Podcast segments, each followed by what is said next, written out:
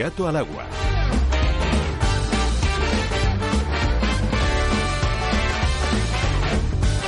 Y han socavado la armonía y la convivencia en la propia sociedad catalana. También y con motivo de su 50 cumpleaños, don Felipe impuso a su hija, la princesa de Asturias, el toisón de oro, la máxima condecoración de la corona. Pero no solo esto, porque Felipe VI durante este lustro también ha tenido muchos eventos en su agenda internacional.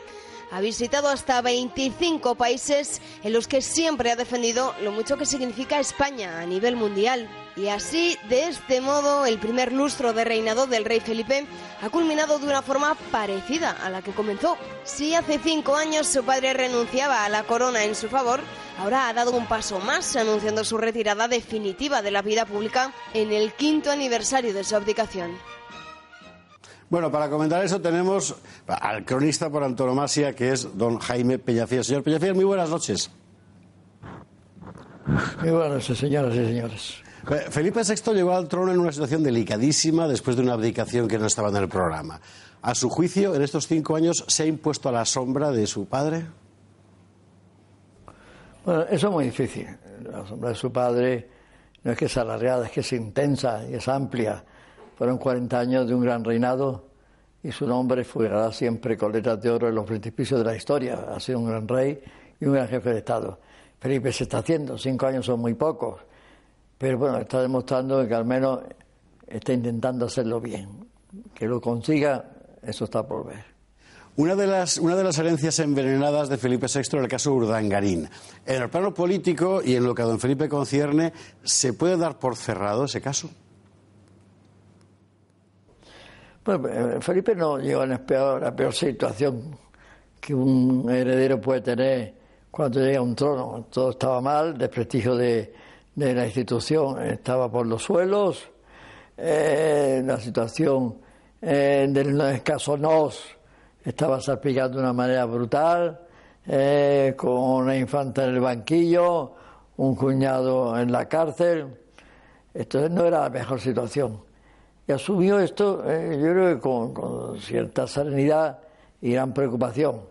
entonces veremos a ver lo que pasa después. la cosa política de Cataluña ha envenenado mucho el tema. Felipe ha tenido, como su padre, un golpe de Estado. Yo pienso que este es mucho peor que aquel, en la que se intentaba reconducir una situación de terrorismo donde habían asesinado varios generales y aquí era un tema de separación, de destrucción de la unidad del, país. Eso, claro, eso por supuesto fue terrible. Ahora, lo que ocurrió no el día 1, que ya fue terrible el 1 de octubre, sino el día 3, cuando se vio obligado, pienso que no le correspondía a él, que le correspondía al presidente del gobierno, eh, a dirigirse a los españoles en un tema eh, que disgustó y cabreó a tiros y a troyanos. Eh, lo hizo porque pensó que debía hacerlo. Yo pienso y repito que hubiera sido cosa del presidente del gobierno. Pero de eso quería preguntarle yo precisamente, porque esa intervención de don Felipe ante el golpe separatista demostró sus hechuras de hombre de Estado. ¿Ha sido ese discurso el momento mayor de legitimación del rey, como el del 23F de su padre? No, no, no, no creo. Yo repito, yo creo que fue algo que le correspondía, repito, al presidente del gobierno, que lo asumió él, creo que debía hacerlo él. Eh, tuvo muchas críticas por parte de unos y de otros. Él lo asumió con valentía, eh, lo mismo que también cuando acudió también a Barcelona a manifestación lo hizo también eh, con valor. Yo creo que está intentando, en parte, ser como sea su padre, lo cual es difícil. yo creo que pasarán muchos años, cinco son muy pocos, para que veamos los resultados de este reinado. De todas maneras, es una persona buena sin esfuerzo, eh, en el que algunas cosas ha tenido mala suerte. la familia, el problema es grave. Lo que ocurrió en la Catedral de Palma ha sido lo peor que ha podido suceder en la historia de la monarquía, con aquella agresión verbal y gesticular de Leticia contra la reina Sofía, una persona muy querida, tan querida que en la encuesta que se ha hecho hoy es la que ocupa en el afecto de los españoles el primer lugar el segundo Felipe, el tercero el rey y en último lugar Leticia. Muchísimas gracias, Jaime. Es un placer, señoras y señores. Muy buenas noches. Muchísimas gracias, Jaime Peñafiel. Muy buenas, muy buenas noches. Bueno, al final había que hablar de Doña Leticia, era impepinable. Esto es, por así decir, bueno, el balance informativo. Ahora bien, es verdad que lo que está planteado en la calle, porque hay partidos políticos que sostienen la posición republicana y que han obtenido un respaldo importante en las urnas. Lo que he planteado, digo, es la fecha de caducidad de la institución. La planteaba Alberto Sotillos hace un instante con su en fin, infalible habilidad para suscitar aquí el, polvorín. Pero eh, eh, el hecho es que las encuestas, vamos a ver, vamos a ver una encuesta al respecto. Esta es la última que tiene sobre preferencia por el modelo de Estado. La monarquía en España la suscriben aproximadamente el 50, tantos por ciento, 6 por ciento, 8 por ciento según, y la República el 46,1 por ciento, que es muchísima gente. Yo no sé si de esta encuesta que publica Vanitatis, los republicanos son los que pueden ser, digamos, republicanos desde el punto de vista intelectual, pero en la práctica no cambiarían el modelo de Estado vigente en España, mi caso, por ejemplo, o si es gente que realmente cree que hay que abolir la monarquía de Felipe VI e implantar una república, que son dos posiciones distintas. Y aquí seguramente es donde habría que debatir un poco, puesto que, Alberto ha abierto antes el melón. Eh, no sé si, si, quiere seguir eh, sacando tajadas, Alberto, si alguien quiere.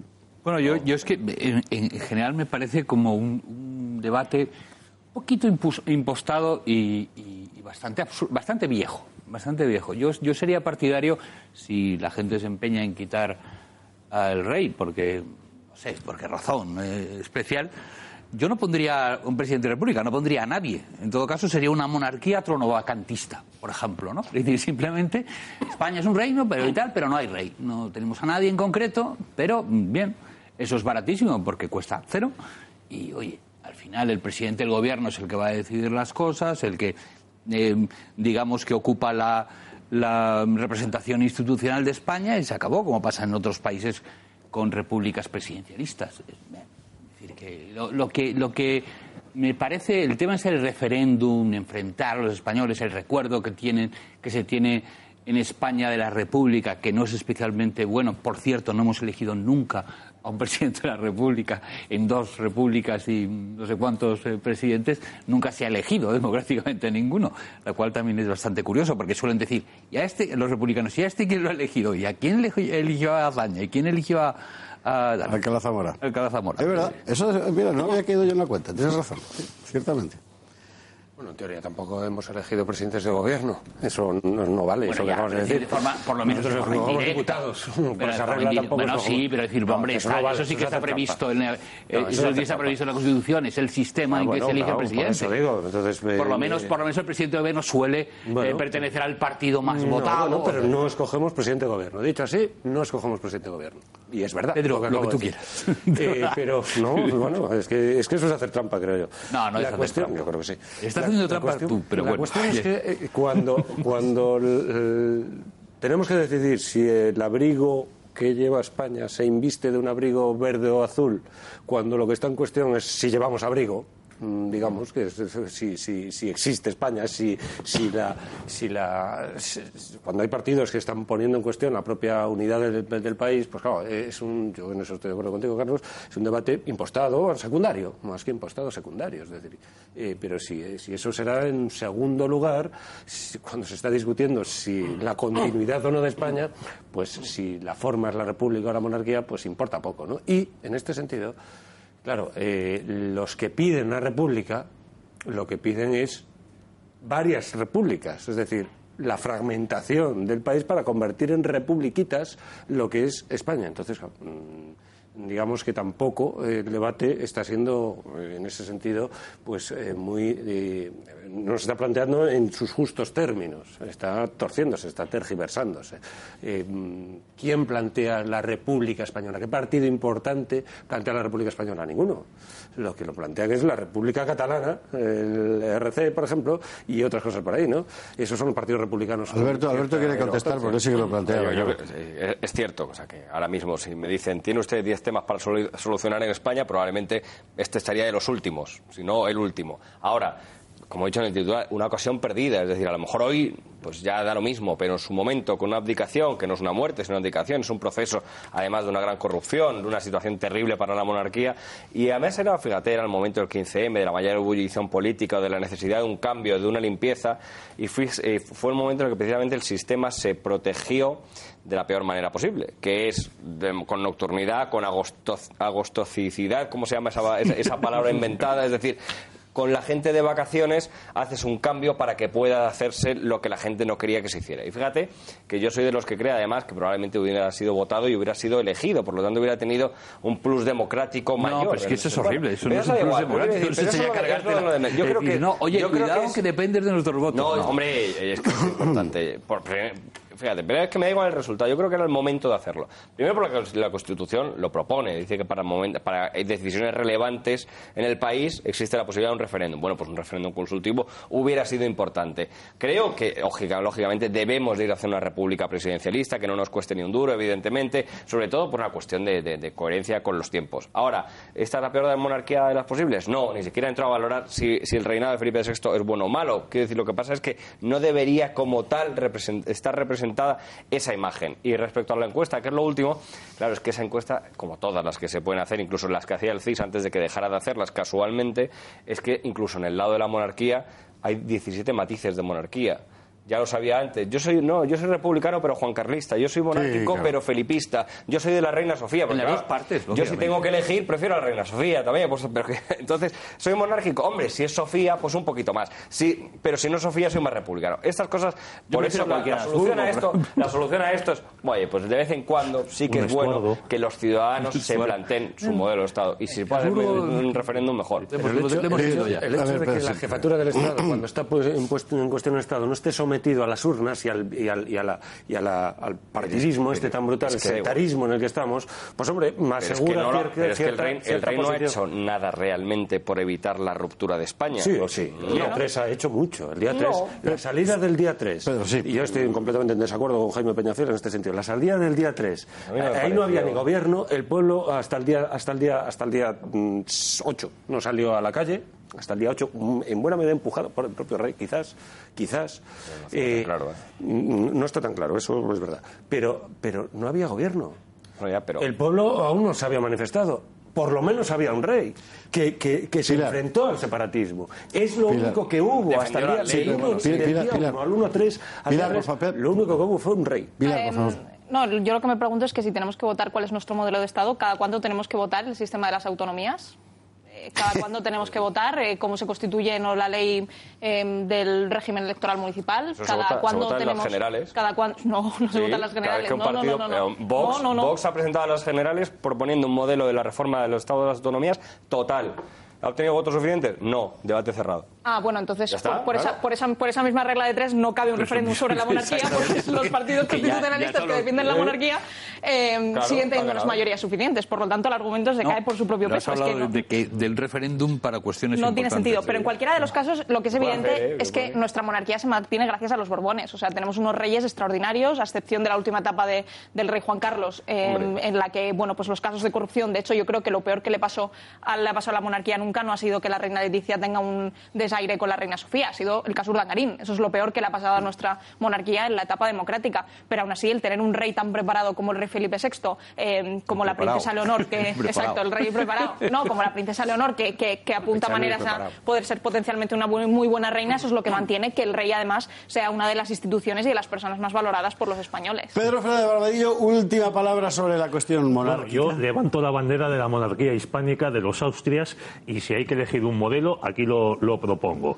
Y demás. Hombre, yo creo que lo No, que... no, no hay que decir un modelo, hay, hay que evaluar los cinco años. vamos, a, vamos a retomar un poco la situación, porque si no, hombre, a mí la Atenas de Pericles, ¿qué quieres que te diga? Pero, moda. Bueno, ¿y los estuardos? ¿Qué me dices de los estuardos? bueno, te voy a decir barbaridades en los peores, sí. Pues nos veremos en la calle con nuestras espadas. Pero bueno, Venga. aquí sí, cada vez que cambiamos de monarca hay que hacer un referéndum. Chico, entonces cada vez que cambiemos de presidente de la República, ¿por qué no hacemos también otro referéndum? Qué casualidad que las dos repúblicas en España tuvimos seis presidentes y como decías antes, eh, antes Carlos, ninguno fue elegido por las urnas. Pues las dos repúblicas, ninguna se decidió en referéndum. Yo es que creo que aquí estamos en un momento en el que la, eh, el mayor apoyo de la monarquía son los republicanos que hay. O sea, si vemos a Pablo Iglesias, a Beata Legón, a, a Echenique, a Pisarello, a Cotarello o a, o a Cristina Falladas, es que uno se hace monárquico de esto y de lo que venga. Da igual, como si es Luis II de Baviera, el rey loco, o como si es el más eh, o Pablo I de, de Rusia. Yo creo que la, la monarquía, a fin de cuentas, es lo que tenemos y por- precisamente por los enemigos que tiene, tiene que ser sacada del, del debate público. También otros, otros enemigos que, que son muy peligrosos para la monarquía pues son los cortesanos, los que se empeñan en el- elogiar a Juan Carlos, que tuvo que dejar el trono precisamente por el desprestigio inmenso en el que había caído. Seis presidentes de la República, efectivamente, y uno de ellos se marchó diciendo literalmente: Estoy hasta los cojones de todos nosotros. Tal cual. Y mandó- mandó- Yo no me acuerdo si era Salmerón o era. O era, o era- No, era Figueras. Era Figueras, ¿no? Mandó un telegrama cuando llegó. Desde París. Se fue, Desde no, París, se desde fue por la noche, mandó un telegrama En cuando fin. llegó dijo, llegué bien. Bueno, y Aza- Azaña renunció a la presidencia de la República por carta dirigida a Juan Negrín, con el que no se hablaba. Eh, bueno, eh, al final, ¿qué quiere usted que diga? Bueno, cinco años. ¿Y usted cómo lo ha visto? Bueno, pues yo solo le deseo que usted le queden muchísimos años por delante, sea bajo la forma de Estado que sea, pero que no nos toquen demasiado las narices, que es de lo que se trata. Por ejemplo, cómo nos las están tocando a todos en Navarra, donde lo que ha pasado hoy es francamente difícil de entender, salvo que pensemos en un juego de triangulación de maniobras y carambolas. Básicamente, el PSOE mete a Bildu en la mesa del Parlamento Navarro el PSOE mete a los proetarras de Bildu en la mesa del Parlamento Navarro. Vamos a ir por partes. Primero, ¿qué es lo que dice Ramón Alzorriz del Partido Socialista de Navarra? Nosotros siempre hemos dicho que no íbamos a dar nuestros votos a Navarra Suma y que tampoco lo íbamos a negociar, íbamos a pactar con EH Bildu. Hoy seguimos con el mismo compromiso con la ciudadanía navarra de conformar ese gobierno futuro, ese gobierno que se centre en lo que nos une y no en lo que nos separa, ese gobierno que sienta la diversidad como propia. Básicamente, hemos metido a Bildu en la mesa, pero no hemos negociado nada con ellos. Lo hemos hecho, se supone, por generosidad. No lo sé. Bien, en el ámbito nacionalista vasco que flagela Navarra, que es el de Guero Abay, Coldo Martínez dice, dice esto. Este acuerdo eh, cimenta de alguna forma esa confianza mínima que se necesita para que en Navarra haya un gobierno progresista y plural liderado por María Chivite. Hay, que recordar que, que la suma del Partido Socialista y de Gueroa Bay ni de lejos da lo que necesita para imponerse la suma de Navarra Suma, precisamente. Es decir, de UPN, PP, Ciudadanos y tal. Así que bueno, bien. Eh, en el lado de Bildu, la señora Bacarcho Ruiz, ¿qué dice? Bueno, creo que la mesa que se ha conformado hoy refleja una pluralidad que es la que ha votado la ciudadanía de Navarra. Decíamos y seguimos diciendo que era lo lógico, que era lo razonable y, y- y lo hemos defendido hasta el final. Y por tanto creo que, que- que esa mesa va a ser eh, lo que tenía que ser. Lo que tenía que ser. Bacarcho quiere decir soledad, les recuerdo. Para que más que nada, por fin. que no Llamaban Sole, pero ahora le llaman Vaca. No, Bacarcho es Sole, en realidad es el. Eh, es el- eh, exactamente, el es el hipocorístico Eso que se dice. Bueno, bien, esto es, por así decir, el, el- iba a decir el, el tripartito, como dirían los socialistas, de los, de los, de los otros pactos A3. ¿Qué dice mi homónimo Esparza de Navarra Suma? Vamos a verlo. Bueno, pues yo creo que lo que hemos visto ha sido un paripé, un, un teatro perfectamente orquestado.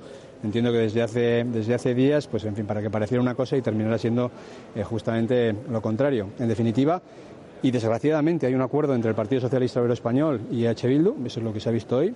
Se ha, eh, aquellas peticiones que hace dos o tres días la propia presidenta del Gobierno realizó de forma pública en una rueda de prensa, que básicamente decían que la presidencia del Parlamento tenía que ser para Guero Abay, que EH Bildu tenía que estar en la mesa de- en la mesa del Parlamento y que la gobernabilidad de Navarra eh, no podía estar en manos de Navarra Suma, pues parece que, en fin, por lo menos dos de ellas, desde luego, eh, se han cumplido. El Partido Socialista de Navarra ha cedido a ese chantaje.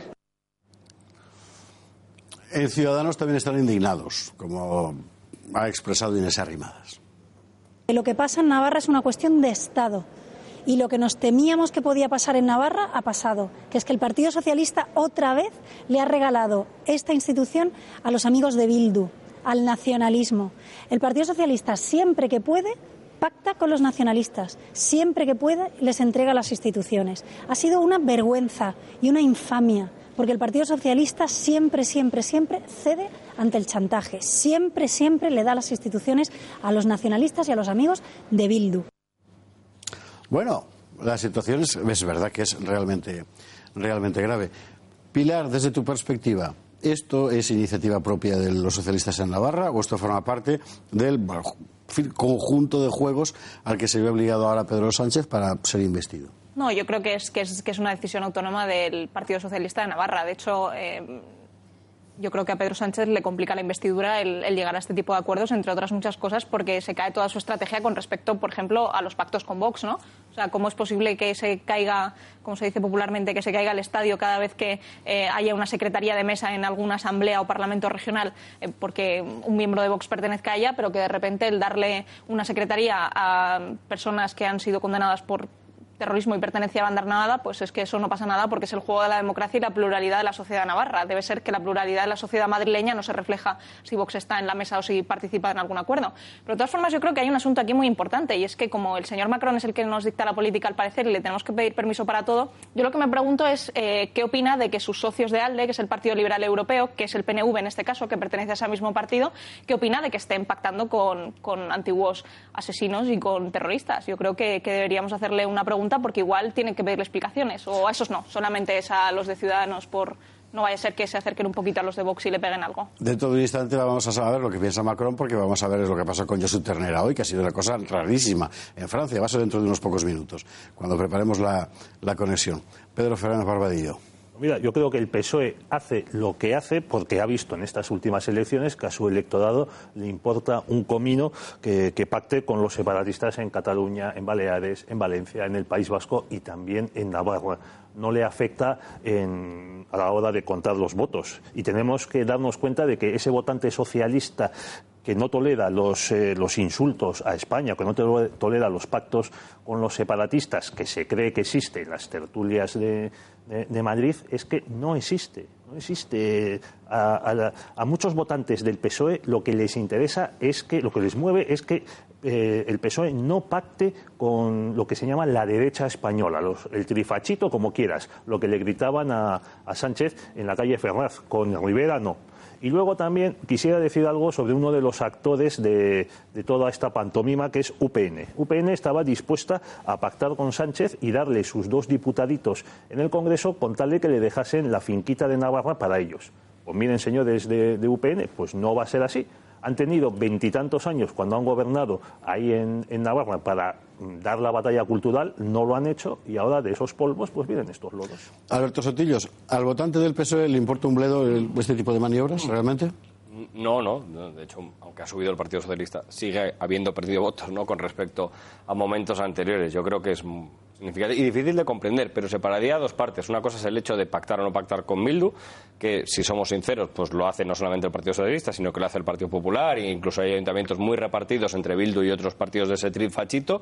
Por lo tanto, una cosa es pactar o no pactar, que a nivel municipal se puede comprender, y otra que yo creo en este caso es la clave, que es que, hombre, si un partido dice que no va a hacer algo, termina haciéndolo es bastante desastroso. Pero es que, claro, lo hemos visto en general en todo el espectro de negociaciones de este tiempo. En este caso supone, hombre, si acaso una aliciente dureza más porque el, representado que va a estar en esa mesa precisamente era lo suficientemente malo para el Partido Socialista como para que hayan dicho que no, que esa persona no podía estar. Y, y nos hacen esta cosa que si yo no he leído mal eh, es así, es que aseguran que han hecho una especie de ciudadanos. Es decir, está, pero no está por sus votos, sino que está por haberlo dejado. Es decir, no ha sido votado por PSN, sino que ha salido pues como sale Vox. Lo cual es desastroso porque también efectivamente les rompe la teoría de decir, si, si, si yo ahora digo desde el Partido Socialista, dicen ellos que no lo han puesto porque con sus votos no ha sido, pues entonces Ciudadanos ya tiene hecha la campaña diciendo, bueno, pues entonces yo no he puesto a Vox en ningún lado. Por lo tanto, yo creo que es bastante desastroso a nivel de argumentación política, sobre todo porque ellos mismos decían que no lo iban a hacer y no entiendo exactamente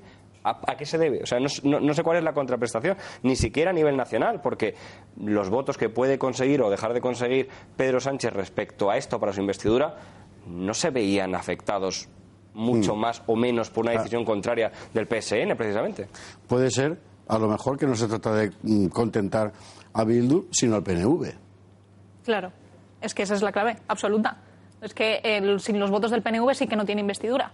y sin los votos del PNV, que son seis en este caso, eh, necesi- ellos necesitan contentar al PNV no solamente en ese caso, sino también por las elecciones vascas que van a venir en octubre, porque se van a adelantar las elecciones vascas. Ajá. Entonces, eh, es, que, es que esa clave es un doble juego no solamente en Navarra, sino también en el País Vasco.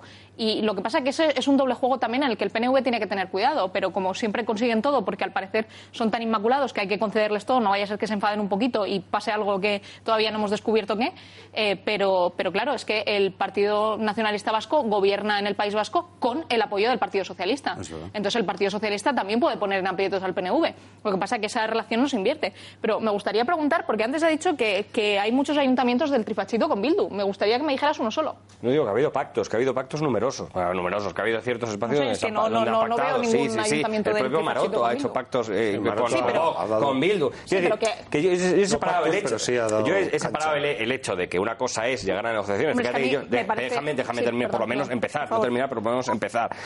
Quiero decir que una cosa son hablar y pactos. Yo soy de los partidarios que creo que, se debe hablar con Vox. Fíjate, yo creo que se debe hablar con Vox. De la misma manera, entiendo que Maroto llega a algún acuerdo con Bildu. ¿Por qué? Porque hay determinadas cosas como arreglar un bache de una carretera que no son ideológicas, sino que ese bache hay que arreglarlo. Por lo tanto, a nivel municipal, incluso a nivel autonómico, hay cosas que son más allá de las ideologías. Por eso he dicho que hay espacios donde no pasa nada y la prueba evidente es que de ideologías tan distantes, supuestamente como el Partido Popular o Bildu, llegan a algunos acuerdos. Ahora, que eso, en el caso de Navarra tiene una diferencia esencial.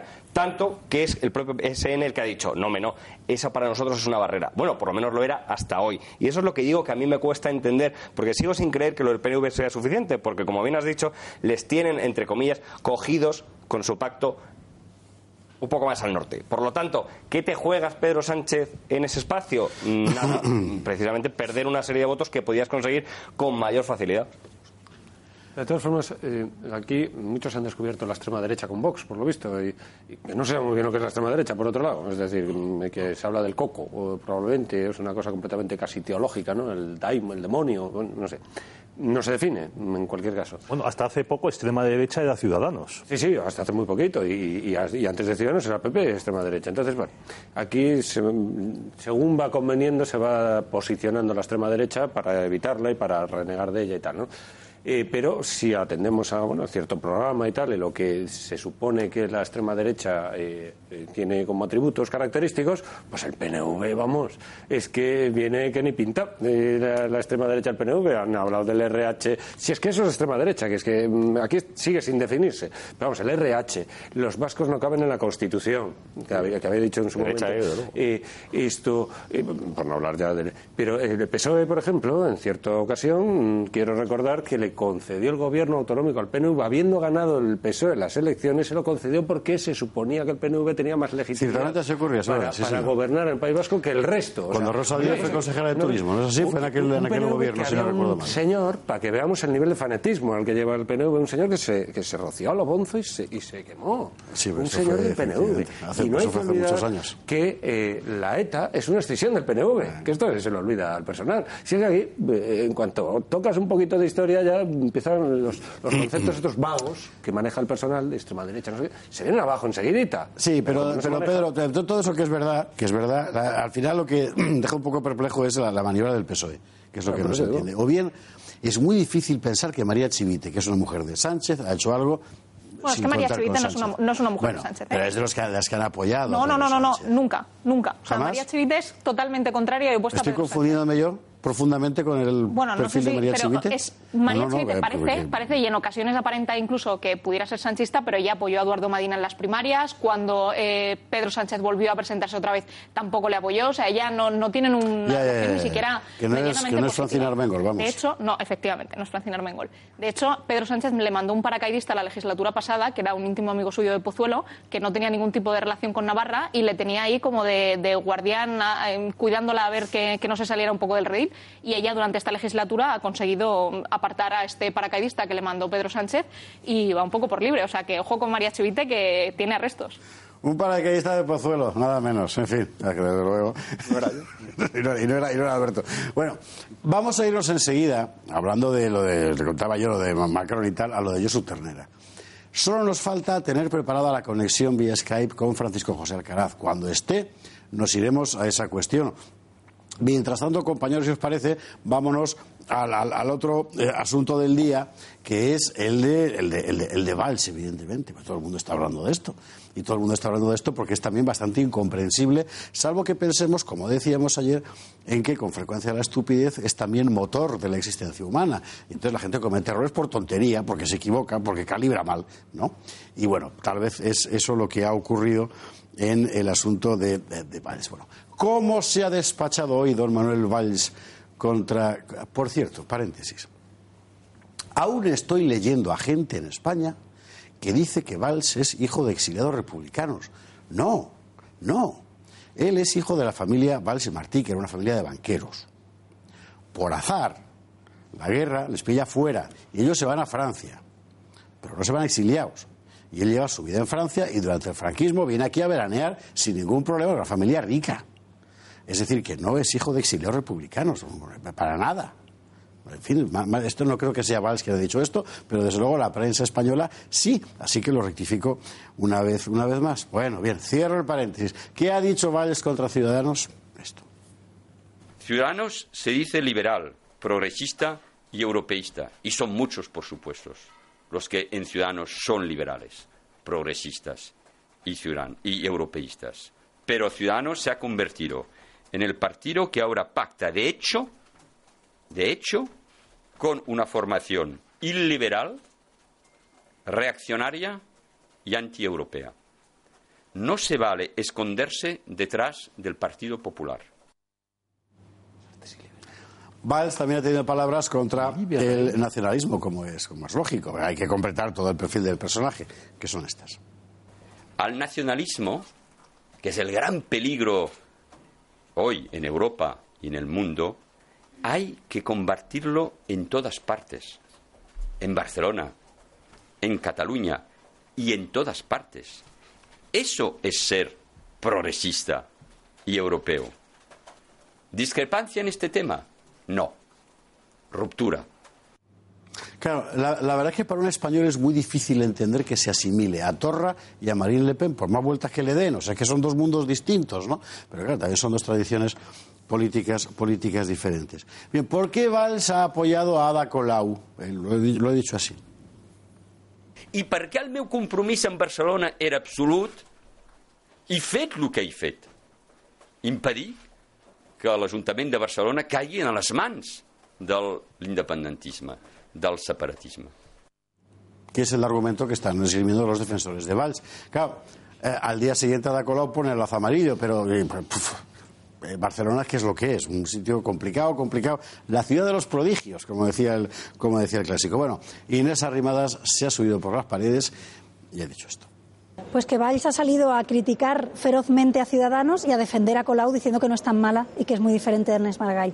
No formamos parte ya de ese proyecto. Nosotros tenemos eh, grupo propio, por cierto, con más concejales que el que tiene el señor Valls, y nosotros vamos a seguir siendo la voz del constitucionalismo, porque a nosotros no nos va a dar lecciones de defensa del constitucionalismo nadie porque nosotros nos hemos partido la cara en Cataluña, porque hemos sufrido amenazas de muerte, agresiones, persecuciones. Claro. Bueno, ¿y ahora qué va a pasar?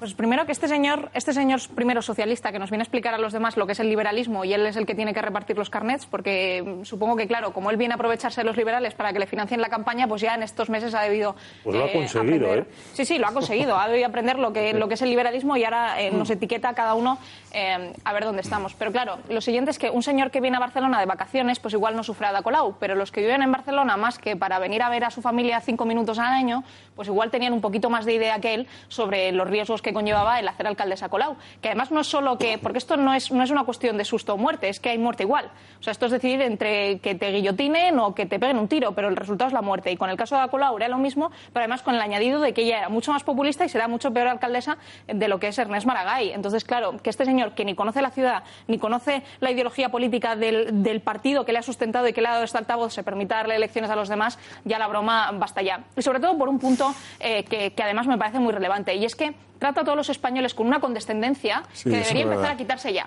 Vamos, porque, Pilar, sí, sí. sí, eso está muy bien. Todo, todo eso es, es perfectamente justo y, y- y, en fin, eh, completamente la diana. Pero todo esto lo tiene que saber, lo tenía que saber Ciudadanos. Es decir, tú no no, decir... no, no, porque no es, no es lo mismo. Eh, déjame Sí, un te dejo. Vamos a ver. De entrada, o sea, estás, estamos hablando de la alcaldía de, de Barcelona, ¿vale? De la ciudad capital de la comunidad autónoma que te ha lanzado al estrellato a nivel nacional, etcétera. Eso lo eliges con bastante cuidado de atención. Quiero pensar, ¿no? No es eh, San Adrià del Vallós o como se llama, no tengo ni idea de cómo se llama. Es decir, no es un pueblo, no es un pueblo cualquiera. Estamos No, hablando no, no existe, pero está bien. Bien, fenomenal. Pues eso, mejor que no exista, mucho mejor. Eh, o sea, estás hablando de, de- la joya de la corona. Tienes que poner un un poco de atención. Y estamos hablando además de un personaje que es fácil de estudiar, caramba, que ha sido primer ministro francés, socialista, en fin, que es pues, fácil que te leas sus discursos, que sigas eh, su trayectoria y tal. Entonces no te puede sorprender tanto, de verdad. Es decir, tú coges a un francés, que es a todos los efectos francés, que ha sido primer ministro, con lo cual es de, de un país que, es- que se sigue pensando eh, centro de la tierra. Ya te da idea de que no va a ser muy dócil y que la línea del partido, mm, en fin, no se va a dejar traer y, y es más, va a Sí, intentar bien. mandarte. Le parti c'est moi. Claro. Y luego que va a venir con todas las obsesiones políticas de Francia. Y las obsesiones políticas de Francia son las que ha demostrado. Lo peor del mundo es el nacionalismo. Todo lo demás me importa un rábano. Es decir, yo cada vez que veo a, a Abascal lo que veo es a, Ma- a Marine Le Pen. Y ya está. Y no veo ninguna otra cosa. Y, y es lo que ha dicho, o sea, de las cosas eh, progresista, no sé qué tonterías ha dicho más, y nacionalista. Ya está, es lo único que le preocupa y es lo único que ve.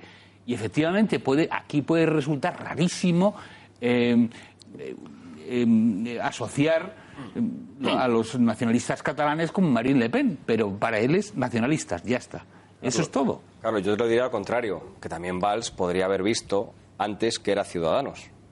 Sea, de igual manera pero que no Ciudadanos... importa, po- que decir, pero es que Ya, puede- ya, puede- ya, puede- pero no, pero él no se Ah, equivoca. Carlos, él dice, ya, él pero- dice, estos, estos hombre, tíos quieren que entre, se van a enterar. Pero que quiero decir, de la, misma manera que, tú, que de la misma manera que tú dices que Ciudadanos podría haber investigado, hombre, pues Valls no se debería sorprender ahora de que Ciudadanos sea no lo se que sorprende, es. Ya, ya, pero es que la no. diferencia es que no se sorprende. Pero es que no se hay, hay- hay que recordar quizá cómo, fue la génesis de este asunto, ¿no? Es decir, que de- después, de que después de que Borrell y Ciudadanos, por cierto, convirtieran la manifestación popular pro-española de Barcelona contra golpe separatista, que la convirtieran en una cosa cosmopolita, de corazones y banderas de Europa y tal, después de todo eso se empieza a buscar una especie de mirlo blanco que represente a la España constitucional, pero que cuanto menos español sea, mejor.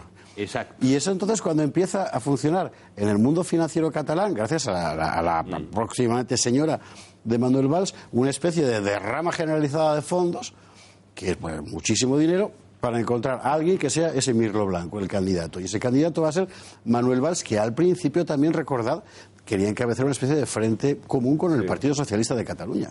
Bueno, yo es que debo decir que yo es- estoy sorprendido a favor de las actuaciones de Valls. A mí me parece que está haciendo lo correcto. Fíjate que no es que tenga la mayor de mis, mis deseos hacia él, pero precisamente yo creo que tiene las cosas lo suficientemente claras. Y es verdad que Ada Colau no es una maravilla, pero ha conseguido algo espectacular. Ha conseguido que Ada Colau se dé cuenta de lo que es el independentismo. Se- ha conseguido que Ada Colau momento le ha hecho llorar, Por exactamente. eso que- bueno, pero es que parece baladí, Claro. pero, no, ya, ya, pero no es, no es tan baladí que, Más que que- Fraga, ya, igual. pero no es tan baladí que la alcaldesa, que, que sí que pone el lazo. Bueno, ya, pero es que, es que, de verdad no son exactamente lo mismo. O sea, los comunes no son independentistas. Es que Republicana es un poquito más independentista No, y lo tiene dijo, más claro. "Ah, Cataluña es Sí, soberana y bueno, libre". sí, bueno, Ya me dirás qué quiere decir con y- eso, eh, sí, en- en campaña. Que, campaña. perfecta no es. Que perfecta No, no, no, es. que no sea que, que Es que preferiríamos. es cómplice absoluta Eh, Pedro, separatismo. que Claro, que preferiríamos, define. que preferiríamos otras opciones. Sí, no, pero es que Ada Colau tiene algo, no es cómplice de nada. No es, Sí, no sí, es, sí, no, no es, Eh, no, no, ojalá fuera, no, Pedro, ojalá fuera A o B, ojalá fuera independentista, ojalá fuera no, no, o sea, ojalá no fuera. Cada vez que se manifiesta políticamente, otra cosa sociológica, que ética, moralmente, pero cada vez que se manifiesta políticamente es tan separatista Ada Colau se manifiesta en el medio infinito. Es decir, tiene la capacidad de ser independentista votando que no al independentismo sin serlo siéndolo. Es decir, quiere una república independiente dentro de una España nacional general. Eso, lo que no, bueno, pues ya está. Pero es cómplice, Bueno, es cómplice pero por lo menos, Está haciendo por lo menos, el- el- por lo menos gobierna. el diciendo- gordo separatismo, teniendo, teniendo que decir dos cosas vergonzosas. Uno, agradezco esta alcaldía, aunque rechazo los votos que me han dado, que es como, pues hija, dimite en este mismo momento, porque si no quieres los votos que te han hecho alcaldesa, vete. Y segundo, de verdad, que, que es muy importante, que los líderes parece que se nos van, pero al final los líderes son humanos. Y cuando sale a la plaza esa alcaldesa y de repente es una Boutefleur traidora y dice, jo, esta gente es un poquito pesada o pasada. Y oye, pues si tenemos una alcaldesa que considera que la gente independentista se está pasando un poco, pues ya es un logro. Pequeñito, pues es que vamos a logros pequeñitos, que queremos No, claro, invadir Polonia en base 10 de la minutos. razón- A base de la No, razón, la razón, o no. neutralizas, lógicamente. No, Es decir, si, si- si tú, si el empuje separatista va en una dirección, que es la dirección de la separación de España, y tú le, le das la razón, por supuesto. Se la darás más con Esquerra Republicana, la- es menos incisivo ese, ese empuje, porque le estás dando la razón, pero no, porque no porque estés eh, enfrentando. No le da ¿eh? ninguna razón. Eh, me- me- en, en todo caso, de, de vuestro, de vuestro intercambio me quedo con la definición que habéis hecho de hada cacao. Eso, eso- eso me, ha- me ha encantado el asunto. Pedro Fernández Rodadillo. Llevamos años preguntándonos qué es populismo y no hay una definición que, que- que contente a todos. Hombre, para mí populismo es un insulto que lanzan las élites contra todo lo que le molesta. Pero bueno, en- para mí en estos momentos Manolo Valls es un ejemplo clarísimo de líder populista. Pero qué confianza son Manolo. Sí, pues ya que se va a quedar a vivir en España, pues... Que vaya aprendiendo. Efectivamente. Y que aquí no se le dice a nadie que porque sea enarca ya es de una casta superior a los demás. Bueno, pues el, el señor Valls, ya le volvemos a dar el tratamiento, pues es un ejemplo calcado de líder populista. Llega como sal- el salvador de los barceloneses constitucionalistas y cuando no consigue los resultados que él quiere, da un portazo y se va. Y se va encima de muy malas maneras. Bueno, no se ha ido. Eso es lo peor, que se ha quedado ahí en la puerta. En fin. Y cobrando una pasta. Nota aclaratoria de pie de página, Enarca, para quien no lo sepa, es como se llama en Francia, los que forman parte de la casta de los alumnos de la Escuela Nacional de Administración, o ENA, que en su día fue la auténtica columna vertebral del Estado francés y que en los últimos 15 años están bastante disminuidos. De hecho, hay eh, muchos ex, eh, bueno, muchos enarcas, ex alumnos de la ENA que dicen que buena parte de lo que le pasa hoy a Francia, la culpa la tienen precisamente los alumnos de la ENA como Macron, por ejemplo, sin ir más, sin ir más lejos. ¿no? es lo que quiere decir enarca. Esto, en fin, pues lo ponemos encima de la mesa para que usted, al final, la gabachofilia de uno, pues tiene que notarse de alguna manera. Gabachofilia a veces y gabachofobia otras, como con lo que ha pasado hoy con Josu Ternera, que es para no creérselo. Le resumo. Le cogen, vale. Le ponen en libertad, bajo control judicial, quiera decir eso lo que quiera decir. Le vuelven a coger y acaban dependencias policiales y aún no sabemos a estas horas exactamente cómo. Se lo vamos a contar porque está Juanma Pérez Noya en la redacción recabando la información de última hora y al otro lado del hilo telefónico la persona que más ha trabajado en su vida para conseguir la detención de Jesús Ternera, que es Francisco José Alcaraz. A la vuelta de la publicidad, con los dos, tenemos la última hora sobre el caso Jesús Ternera. Hay besos de cine, persecuciones de cine, malos de cine y de la mano de viajes el corte inglés llega ahora Verano de Cine, la última superproducción que promete arrasar este año. Viajes por todo el mundo con los protagonistas que tú prefieras, familia, amigos, pareja. El caso es disfrutar a tope de tus vacaciones de verano viviendo experiencias de cine que te harán sentir como una auténtica estrella. Reserva por solo 60 euros y paga hasta en 10 meses. Y si encuentras un precio mejor, te lo igualan. Además podrás contar con el asistente de Google en tu viaje, ya que por reservas de más de 1.000 euros te regalan un Google Home Mini. Prepara tus palomitas porque este verano va a ser un auténtico espectáculo con el verano de cine de viajes El Corte Inglés. Consulta condiciones de esta promoción. Más de 225.000 niños no tienen acceso a la cantidad diaria de leche recomendada. Cubrir sus necesidades es alimentar sus sueños. Haz tu donación en cualquier oficina de CaixaBank o en granrecogidadeleche.es y hagamos que no quede ningún niño sin bigote. CaixaBank y la obra social La Caixa con los bancos de alimentos. Si quieren aprender a cuidar una de las partes más importantes de su cuerpo, como son los pies, y que pueden repercutir en todo el aparato locomotor, como la rodilla, cadera y columna, les invitamos a escuchar y participar en La salud empieza por los pies, cada domingo de 9 y media a 10 de la mañana y de 12 y media a 1 de la madrugada en Radio Intereconomía, dirigido por el doctor Jiménez, especialista en cirugía del pie. Les esperamos. ¿Qué le pedirías a tu energética? Pagar cada mes lo mismo de luz. Vale. ¿Y puede ser de gas también? Claro. Ah, y que cuando se me estropee la nevera vengan pitando. Hecho. Nuevo Superpack Naturgy. Luz, gas y reparaciones urgentes de electrodomésticos y aire acondicionado en una cuota fija. Desde 92 euros al mes. Llama al 980-0104. Naturgy. Radio Intereconomía. En cada momento la información económica y bursátil que le interesa. En todo momento la información general que necesita.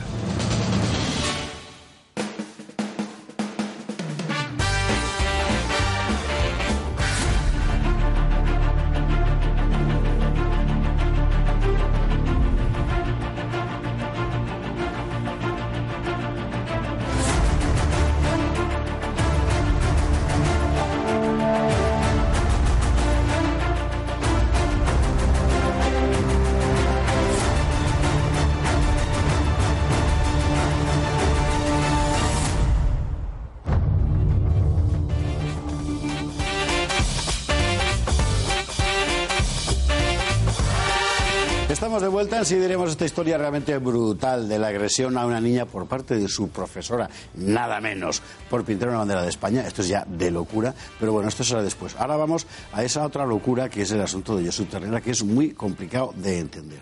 Le recuerdo, hoy hemos tenido por la mañana la noticia de que la policía francesa dejaba en libertad a Josu Ternera bajo control judicial, en principio, sin explicar muy bien esto que era, al parecer era orden de una juez, de una jueza o una juez. Por la tarde la noticia ha sido que volvía a ser retenido, que no detenido, por la policía francesa. Rápidamente ha aprovechado Bildu, como estamos viendo ahí, eh, para exigir la liberación de Jesús Ternera. Bueno, en fin, como, como, siempre, pero bueno. Ahora mismo la situación, ¿cuál es? Bueno, Juanma Pérez Noya tiene en nuestra redacción toda la información recogida de última hora sobre minuto y resultado del asunto Jesús Ternera. Juanma, buenas noches. Hola, buenas noches. Bueno, pues más o menos lo has contado tú. Vamos a recapitular todo lo ocurrido desde el comienzo del día. Efectivamente, hoy por la mañana la jueza encargada de revisar el recurso de Josu Ternera había decidido ponerle preventivamente en libertad. Nos lo explicamos porque Josu Ternera estaba detenido tras ser juzgado en rebeldía en Francia. Había sido condenado a siete años, pero eso sí, cuando estaba fugado. Ahora que había sido detenido, iba a hacerse efectiva esa condena. Él recurrió por motivos de salud y la jueza encargada del caso había decidido ponerle en libertad, eso sí, con una eh, serie de medidas preventivas para evitar su fuga. ¿Qué pasa? Que eso ha provocado, evidentemente, un malestar en la justicia española, pero también en la francesa. Una justicia francesa que no estaba tramitando la euroorden de extradición a España porque, en principio, iba a ser condenado a siete años y, por tanto, tendría bastante tiempo. En cuanto se ha sabido la noticia, el fiscal responsable de esa euroorden ha agilizado los trámites y ahora sí había decidido estudiar si se le extraditaba a España o no. Por eso la policía francesa, antes de que abandonase la cárcel de Les donde estaba retenido, decidió pues llevarle a unas dependencias policiales hasta que terminasen esos trámites. Una vez terminados, nos encontramos en una situación en la que durante las próximas 48 horas la juez responsable de esa euroorden decide si le deja en libertad, como inicialmente se planteaba con medidas preventivas, o si la hace efectiva y le entrega a España. De momento, lo que sabemos son las reacciones políticas, muchas diversas, pero destacamos las de Bildu, que por la mañana celebraban esa noticia porque decían según palabras textuales, que Josu Ternera, con todos sus asesinatos a la espalda, por cierto, era un hombre que había apostado decididamente por la paz. Bueno, pues por la tarde, después de saber la noticia de que era retenido a expensas de esa posible extradición, mostraban su asombro, su indignación por una decisión que no comparten y, ojo, porque dicen que esto reafirma que todavía en España hay quien cree la política de vencedores y de vencidos. Dicen además que España debe retirar la euroorden porque lo que se demuestra es que todavía sigue intentando sacar rédito político a lo que ellos denominan conflicto vasco. Juanma Prenoya, muchísimas gracias. Bueno, si hay un de última hora, pues tú eh, toca la campana y vuelves a entrar para contarnos lo que, lo que haya. Gracias, Juanma. Bueno, eh, eh, esto es un follón importante donde parece que influye todo a la vez, lo legal, lo político, etcétera. Bien. Lo primero que hemos pensado en la redacción, al conocer la noticia, era la cara que se le habría quedado a Francisco José Alcaraz, que me parece que está ya al otro lado del teléfono, superados los problemas de conexión vía Skype. Señor Alcaraz, buenas noches. Hola, muy buenas noches. Bueno, vamos a ver. desde el punto. Eh, tenemos ya encima de la mesa, digamos, lo que ha pasado también con sus eh, eh, matices jurídicos, etcétera. Desde el punto de vista de la víctima, que es el suyo, ¿cómo lo ve? Pues mire, yo con el tema del terrorismo y especialmente con el tema de ETA, ETA siempre tengo presente una cita de Platón que dice que la peor forma de injusticia es la justicia simulada. Y esto es lo que estamos viviendo. una justicia simulada, porque esto todo es un puro teatro. Eh, creo que la detención no, no ha sido casual, ha sido fruto precisamente de un movimiento tanto eh, judicial como político, esta nueva detención. Y obviamente lo que estamos abocados con Josu Ternera, lamentablemente se cumple mi, mis previsiones hace un mes cuando fue detenido y es que vamos a tener eh, un Bolinaga 2 con Josu Ternera. Si no es ahora en este momento político por las negociaciones que están llevándose a cabo y sobre todo especialmente con Navarra, creo que en breve tendremos la justificación judicialmente bien a través de Francia o políticamente para que Ternera esté en libertad los últimos días o incluso años de su vida como lo, lo pasó Bolinaga. Vale, para frustrar que esto pase, hace falta eh, una acción eh, política o judicial. De la política no nos podemos fiar, ya lo sabemos.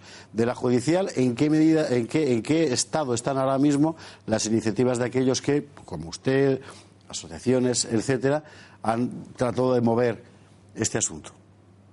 Bueno, pues el asunto está que hay una euroorden desde el año 2003, hace ya 16 años, una euroorden para que la Interpol detenga a José Ternera y rinda cuenta por el asesinato de 11 personas en la Casa Cuarto de Zaragoza, donde fue asesinada mi familia.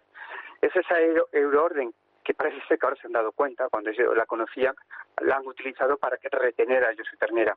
Eh, yo, por el caso, en este caso en concreto, el juzgado número 2 que lleva de la Audiencia Nacional, en este caso, confío plenamente, pero bien es cierto que han sido muchísimas las decisiones en la Audiencia Nacional, y por no decir de Francia, por si ni siquiera en nuestro propio país vela porque se haga justicia en España, imagínense qué interés pueden tener lo- lo- los jueces franceses. Pero mucho me temo que al final eh, la- las políticas van a imponerse sobre las judiciales. Igual que hubo una reunión antes de lo de Bolinaga, de, en este caso de Zapatero, con el ministro del Partido Popular, Fernández Díaz, y posteriormente Bolinaga salió a la calle. Creo que la reunión de Macron eh, con Sánchez, mm, el tema de, de- Ternera, obviamente se estuvo encima de la mesa. No hay quien, vamos, es mi impresión y lamentablemente tardaremos tiempo en conocerlo como parte del acto de negociación cuando ya realmente no le haga daño al Partido Socialista y la sociedad española deje pasar y olvide toda la traición que le están llevando a cabo. Don Francisco José Alcaraz, muchísimas gracias por estar con nosotros. Muy buenas noches. Gracias, muy buenas noches.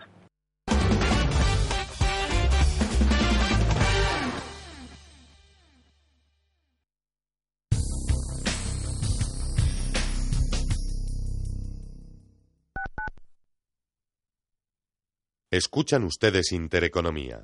Oliver y Alcázar, especialistas en implantología de carga inmediata, trae a España los implantes corticales, indicados para pacientes con reabsorciones extremas de hueso, sin necesidad de injertos óseos, prótesis definitiva en menos de un mes y al mismo precio que los implantes tradicionales. Confíe en Oliver y Alcázar y vuelva a sonreír. Primera consulta gratuita en el 91 564 6686 o en oliverialcázar.com.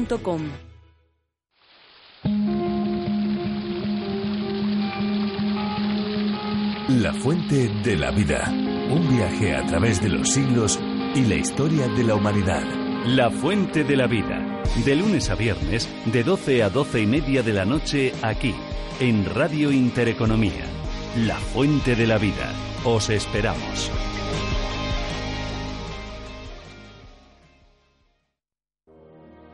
La Hora de Miguel Ángel es un programa dedicado a la salud y la prevención de enfermedades. Con un lenguaje claro y sencillo, te explica cómo llevar una vida saludable. Es un espacio educativo para entretenerte, hacerte pasar un rato agradable y servirte de compañía. La Hora de Miguel Ángel, todas las noches, de una y media a cinco de la madrugada, en Radio Intereconomía.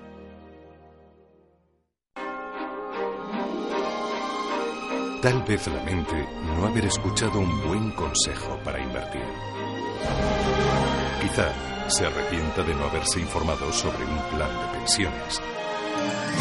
¿Acaso sienta no saber utilizar adecuadamente sus ahorros? Puede que le aflija no habernos conocido antes. Intereconomía. Nos preocupamos por su futuro.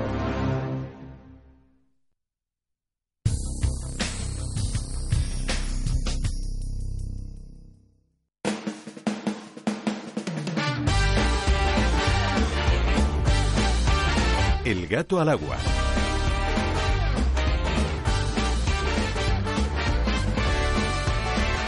Mata, pero es que la construcción de la memoria es algo importantísimo. Y que el Partido Nacionalista Vasco, con la connivencia del Partido Socialista y por supuesto con Bildu, estén creando un relato en el que se equipara a vencedores y vencidos, a asesinos y asesinados, en el que parezca que esto era una guerra a dos bandas y no lo que verdaderamente era, que era unas personas que éramos asesinados porque toda la población española lo éramos y unos que eran asesinos y que se permita que el Partido Nacionalista Vasco eh, pervierta la memoria de las víctimas del terrorismo y que se sigan haciendo y que los partidos constitucionalistas admitan esa especie de retórica como si los españoles tuviéramos alguna culpa de que nos mataran por el mero hecho de haber nacido en nuestra nación, pues claro, este es, este es el gran problema que hay, que es que no nos ponemos de acuerdo en que lo más importante ahora es precisamente esto, que es que eh, reivindiquemos que la memoria y que lo que se tiene que construir ahora es el relato de que nosotros fuimos asesinados y ellos son unos asesinos. No, solo para, para, mm, matizar. Oye, has mencionado al PNV. Coño, al PNV le han halagado tanto el PP de Mariano Rajoy como el. PSOE E de Pedro Sánchez. Ese es el problema. Y simplemente, oye, añadir que yo estoy en contra del concepto de memoria aplicado a la historia. Hay que luchar por la verdad histórica, no por la memoria. Pedro Insua ya tiene arreglado el micrófono, espero. Sí, bueno, no sé, igual sí. Tú, tú habla, a ver, habla. Eh, uno, dos, tres. Bueno, eh, aquí el tema, me parece a mí, es, es esa complicidad objetiva eh, con, con los etarras en la medida en que es- están filtrados en las instituciones y además la educación, etcétera, etcétera, que es lo que han logrado que, eh, pues, en- sobre todo la educación particularmente, eh, pues, pues su discurso cale totalmente. Entonces, eh, claro, cuando se escandaliza uno porque se pacte con etarras que han cometido delitos de sangre para obtener un fin que es el fin de la separación, es un fin separatista, resulta que hay otros partidos, como es el PNV, yo insisto, en que sin cometer delitos, y esto es más peligroso aún, que esto, esto es, es que esto es lo peligroso, sin delinquir se filtran. Al etarra por lo menos le persigues porque está cometiendo delitos. Pero es que el PNV no. Entonces, esto es lo que es paradójico. Cómo se filtran perfectamente con el fin íntegro. Los fines siguen manteniéndolo en su integridad, fines separatistas. Y están admitidos en el cuerpo político del Estado eh, fines separatistas. Y se le está financiando. Entonces, eh, están eh, disimulados bajo una apariencia de partido político porque son un pseudo partido. Es una banda es una banda, el, el PNV es una banda, no es un partido político, es una banda sece- es- es- es secesionista y Pero porque es, una, porque, sediciosa. porque es una banda y no es un partido. Por- porque, porque un partido se reconoce parte de un todo y ellos no reconocen ese todo. Partido implica, implica eh, según el artículo sexto de la Constitución, eh, ser parte de un todo que es el todo nacional y representar al pueblo español. Y esto no reconocen tal cosa. Reconocen eh, representar al pueblo vasco. Pero el pueblo vasco no existe, como eh, políticamente hablando. No es soberano, por lo tanto no existe. Entonces, y eso está infiltrado. El etarra por lo menos comete delitos, se le puede perseguir. Ahora los etarras dejan de ser etarras para convertirse en PNV. que- Y es mucho peor. Esta es la cosa. Que es peor el etarra sentado en el Parlamento, per- permitiéndose. eh, es decir, esa paz es mucho peor que, que la presunta guerra, que tampoco era una guerra. Era una lucha contra una banda, en este caso terrorista, que, que- ¿cómo- que cometía delitos de sangre. O sea, eso, quiero decir, solamente me pongo en el familiar de cualquier víctima, ¿qué quieres que te diga? Pre- prefiero lo. Hombre, la- personalmente la, la sí, paz pero políticamente parlamentaria que, la- que los asesinatos de ETA. Es que- Pero me- políticamente no, me- si no, no, ni políticamente ni de ninguna No, manera. no, una, vida que se muere es una vida que se acaba para siempre, no Sí. hay vuelta atrás. Un debate parlamentario que se pierde es un debate que se puede volver a ganar. Por lo tanto, mira, ¿qué quieres que te diga? Prefiero que cualquier persona defienda las ideas más inverosímiles del mundo en un escenario parlamentario y un, media, un parlamento democrático que no con una pistola en la mano detrás por la nuca. Vamos, Porque- que si tengo que no elegir, hace falta ya, que si tengo que ya elegir, hubo pistolas. viva el PNV, vamos. Pero porque ya hubo pistolas. Sí, pero vamos a ver. El famoso- Lo que, lo que es no decir, se puede decir los es que- procesos de transformación, Ah, pero- eh, pero que suelen tú sabes- haber muertes al principio, la fuerza de las palabras. Vamos a poner un poco de orden. Pedro lo suyo, Eh, Alberto lo suyo. Carlos lo suyo y cambiemos de tema. ¿Puedo? Bien, Carlos.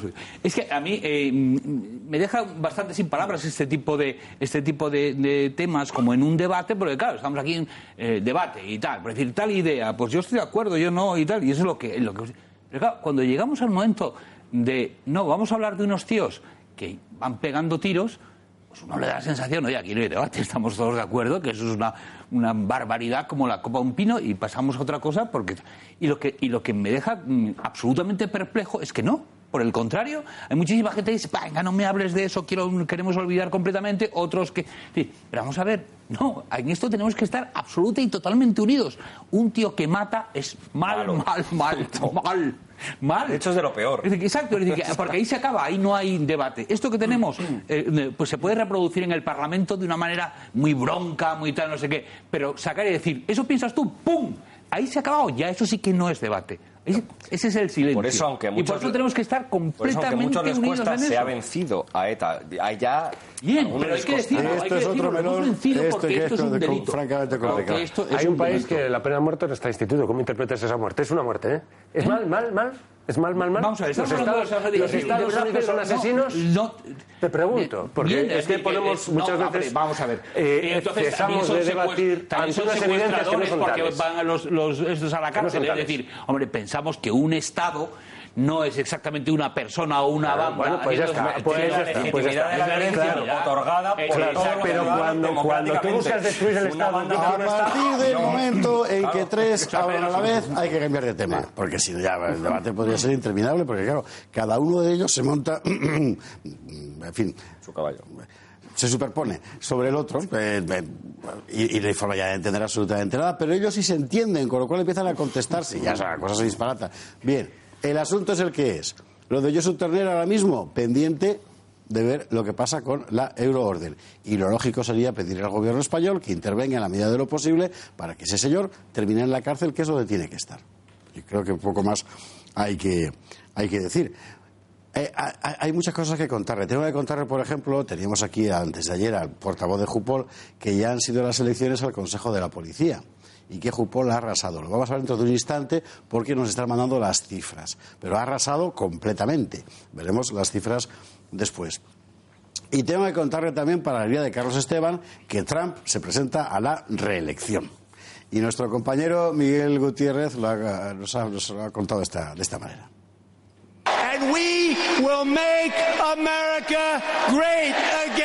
La campaña de Donald Trump para las elecciones presidenciales del año 2020 ya ha comenzado. El presidente de Estados Unidos empezó la carrera para su reelección con un mitin en Orlando, Florida, que congregó a 20.000 personas.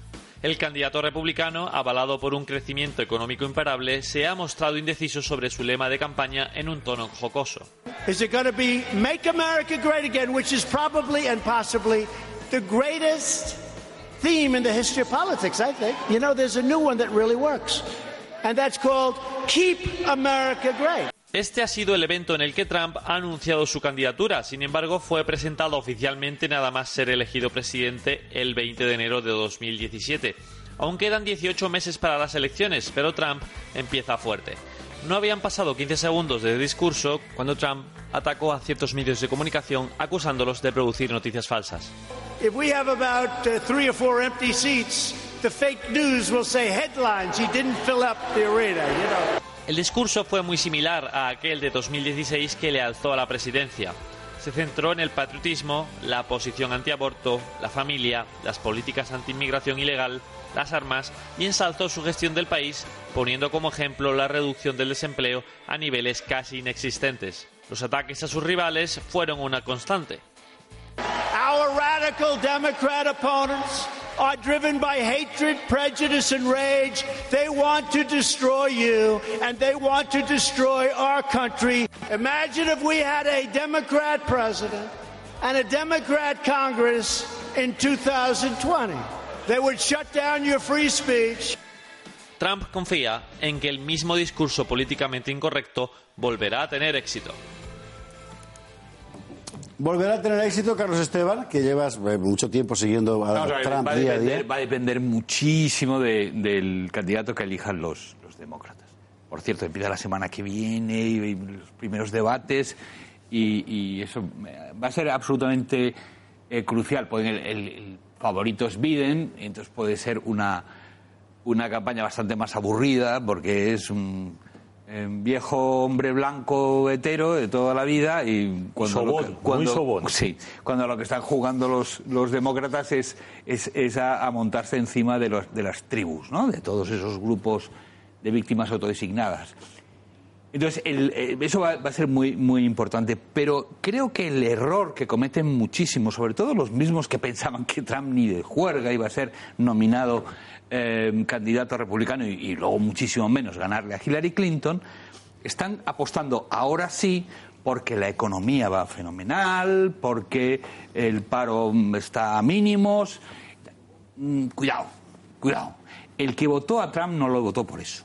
La bajada de, impuestos afecta a un 8% de la población, no precisamente al votante eh, trumpista que está en el medio oeste, en el flyover country y tal. Ese puede o no haberse beneficiado de la bajada del paro, del proteccionismo, bla, bla, bla. Pero lo, por lo que le votó y lo que le hizo famoso fue un- dos propuestas muy concretas. Una de ellas es parar la invasión de, eh, que les llegaba por la frontera sur y lo segundo es traer a los chicos a, a casa. Es decir, América va a empezar a mirarse a, a- a- ella misma y, se va a y va a dejar de ser el policía mundial. Esas fueron dos grandes promesas. Si tú repasas los vídeos de sus meetings, era lo más aplaudido con muchísima diferencia. Y cuando hablaba de impuestos, la gente callada como en misa, porque no era lo que les interesaba. Esto es muy importante porque efectivamente eh, durante la campaña electoral norteamericana del 16 ya vimos que normalmente eh, el- público norteamericano y los medios de verdad masivos en Estados Unidos reflejaban cosas que no tenían nada que ver con lo que se contaba aquí, ni siquiera con lo que contaban la, la CNN y tal. O sea, ¿no? es otro mundo realmente. No, no, es completamente otro mundo. Entonces, hay que tener en cuenta eso. Yo, eh, en, en discutiéndolo en, en redes sociales, la gente dice, no, por supuesto, si ganó entonces, ahora que ha demostrado que, que tal, va a arrasar. No, no, no, no, no os creáis. El que le votó, entonces, está decepcionado con él. Piensa que le ha engañado. Mucho cuidado. Y de hecho, ¿qué es lo que ha hecho, qué es lo que ha hecho justo ahora eh, Donald Trump? De repente ha recordado su promesa y ha dicho, vamos a, a- a expulsar a, millones de, de ilegales. ¿Nos lo creemos? Después de que has tenido cuatro años y no has puesto ni un ladrillo. Do- dos cosas diferentes en esta campaña. Uno, que antes había una- un mantra que era Trump no puede ganar. Y ganó, eso ya no está. Ahora ya lo de Trump puede ganar es obvio. Y dos, que en su momento había un mantra de nuevo entre los demócratas que era, hombre, es que Hillary puede ser incluso peor que Trump. Y eso tampoco está. Quiero decir, los demócratas tienen dos bazas extra para luchar ahora. Uno, ojo, vota porque Trump sí puede ser presidente. Y ojo, vota porque cualquiera de los nuestros Pero será una cosa, un poquito pero hay una, mejor que pero hay Trump. una cosa, es que además... Ese es el reto de Trump Pero, que- es que además el, eh, la idea de Trump del muro es la cosa más práctica del mundo, no ya desde lo que puedas pensar sobre la, sobre la inmigración, sino desde el punto de vista del, del Partido Republicano. Es que el- la, la entrada masiva de, de hispanos en, en- en determinados estados está, está haciendo que pasen de ser los tradicionales estados rojos, es como se llaman así los Sí, sí. republicanos, a azul. Y entonces, claro, si pierden Texas, que está así y que está en la frontera de México, o pierden Florida, se pueden olvidar para los restos de tener un, un presidente eh, republicano. De todas formas, Ah, siempre. eh, hay, hay que tener, hay que tener en cuenta el, que el resultado de las midterms, que son las elecciones intermedias al Congreso y al Senado, eh, en contra de lo que se dijo aquí, fueron unos resultados muy buenos para Trump. Muy buenos. Sí, sí, Pilar, pero No, no, sí. pero que, que lo que Sí. quiero decir es que en comparación con otros presidentes como Obama, incluso como. Bueno, la única persona Eh, de que popularidad consiguió. está por debajo de, No, lo que estaba persona- Obama en esta época e incluso está por debajo de, de lo- Bueno, pero eso es de lógico. la popularidad que... Pero eso es lógico en el segundo, en el segundo mandato, o sea, de Obama. Es lógico porque no se presenta a la reelección y eso ya pues tiende a, a generar el No, mito. no, no, no, no, en te digo del mismo, del- de la misma época de la En primera cualquiera de los casos sí que es llamativo que, que Donald Trump obtuvo mucho mejor resultado en las elecciones intermedias al Congreso y al Senado de las que obtuvo Obama en su primer mandato y pese a ello Obama obtuvo la Sí, reelección. pero- pero- Entonces que ojo porque los resultados eh, Pero, pero van- tienen otra, pero tienen otra cosa, pero tienen otra cosa- primero que tienen otra cosa en la cabeza los americanos para elegir uno y otro. Y otra cosa muy importante es que el sistema mm, por el que se elige al presidente es bastante raro. El colegio, el, el colegio electoral es, es- es decir, que ahí pierdes un solo estado por un solo voto y se van me- 56 delegados y te han hecho la puñeta. Es decir, pierdes un estado como California, que se está perdido desde hace muchísimas eh, eh, legislaturas, y, y lo tienes muy difícil. Pero como pierdas el siguiente gordo que es Texas, pues, ala, adiós, despídete para siempre jamás. Como se pase de un color al otro, o sea, es decir, en lo que en la gran apuesta, el gran pulso de todos los de todos los candidatos son los swing states. Esos que ¿Eso qué quiere esos- decir? Eh, los, que, los que unas veces son demócratas, otras veces son republicanos. Florida, Tú tienes unos estados que No, pero no me siempre... lo digáis en guachi guachi, porque lo entendéis vosotros. Perdona, sí, pero sí, sí, sí. este señor y yo Tú no. tienes unos estados que ya siempre votan eh, republicano, otros que siempre votan demócrata, como por ejemplo California, que es en la República Popular de California, y, y, y- y- bueno, no, eh, pues ahí están, que na- nadie, en fin, que ahora este verano están, ¿sabes? Para que no haya incendios, están eh, pensando apagones, apagones mm, a propósito, una cosa muy... Bueno, que Bush quería talar los bosques para que no hubiera incendios. Que ¿Verdad? es una política ¿Eh? generalizada de Estados Unidos. Contra los incendios tienen grandes ideas en general. Sí, bueno, efectivamente tiene nota. Pero vamos, sí, que California no está en su mejor momento. Y, eh, y tienes otros que son republicanos. Y, hay, y los, que, lo que- los, los que te lo juegas, esos son los que cambian en un momento a otro.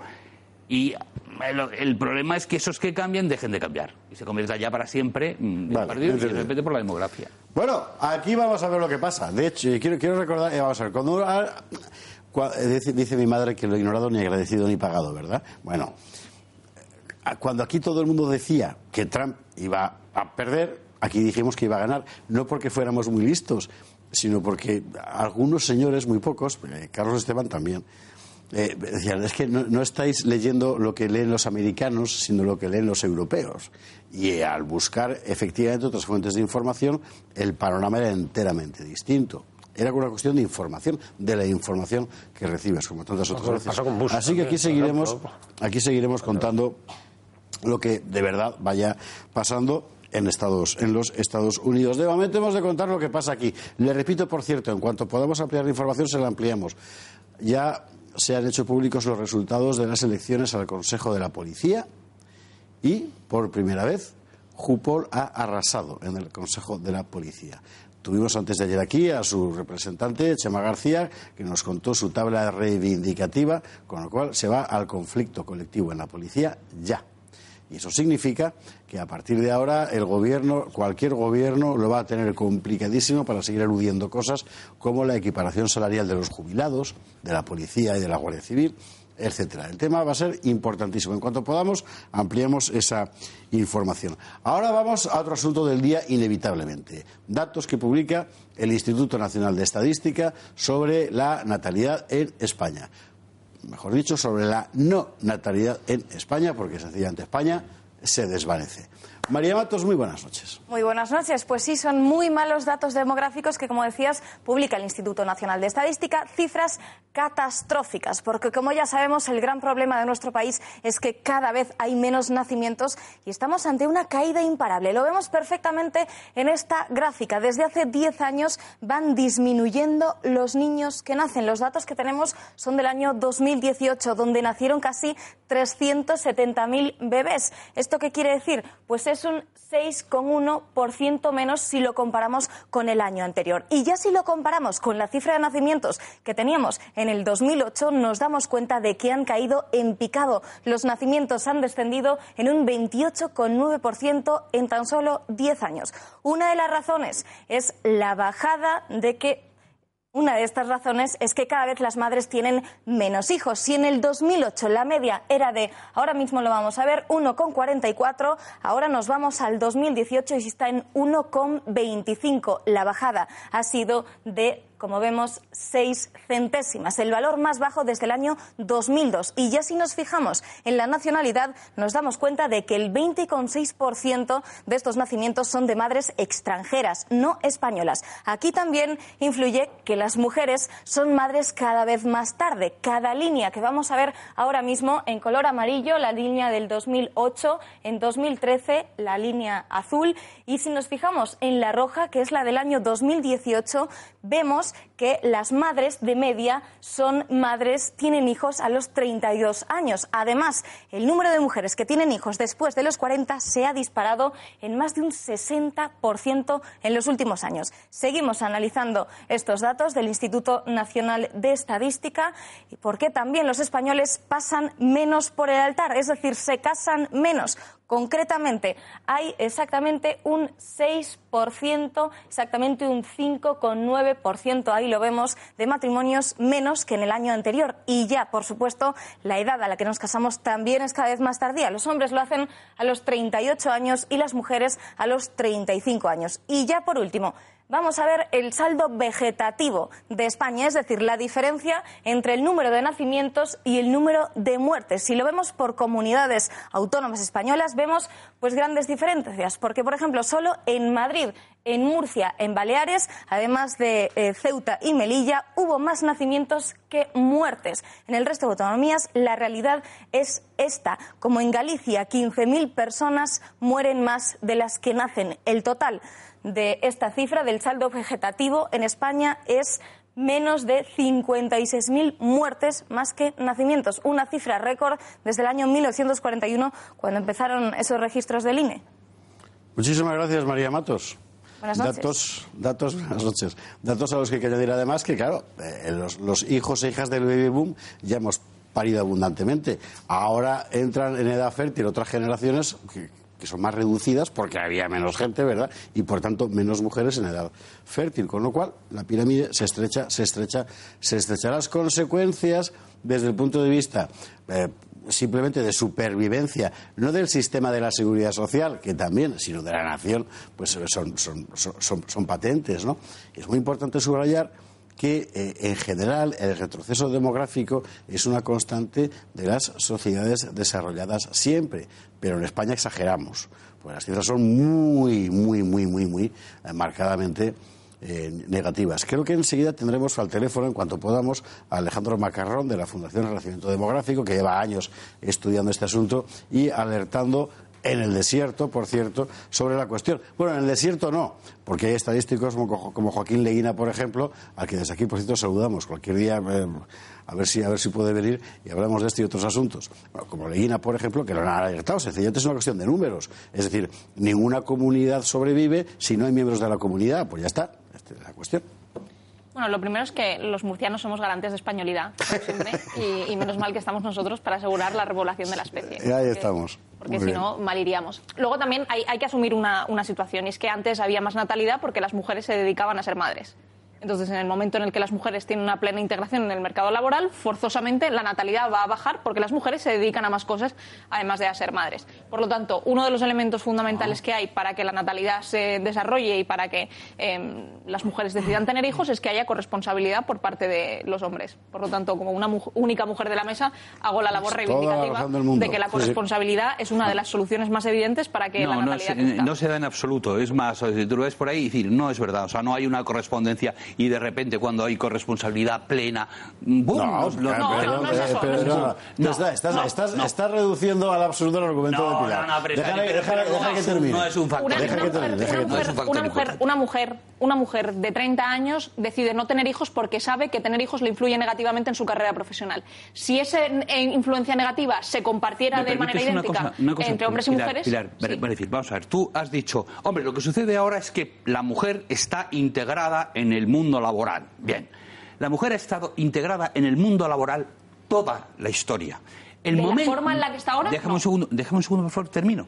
Lo que pasa es que hubo una época, de repente un boom inesperado, que fue la revolución industrial, en la que en una, en una mm, eh, eh, so- eh, casta concreta, que es la burguesía de los países más desarrollados, en un tiempo mm, limitado, por primera vez las mujeres pudieron permitirse no trabajar. Pero a, a lo largo de toda la historia, siendo el campo el- lo normal, la ocupación normal de la humanidad, eh, de la inmensa mayoría de la humanidad, te aseguro que las mujeres estaban en el trabajo productivo. Y tenían muchos hijos, es decir, y estaban en el trabajo productivo. Evidentemente, eh, es decir, no solamente es la incorporación de la mujer al trabajo, sino un tipo de trabajo concreto. Bien, bien. Pero decir que entonces ya estamos hablando ya no solo de la corresponsabilidad en el sentido de la persona con la que vives o te casas, sino de la corresponsabilidad con respecto también al mundo empresarial, etcétera. Todo lo que es el modelo laboral y el modelo empresarial. Eso es importante también. bueno, pero es que creo que no es excluyente.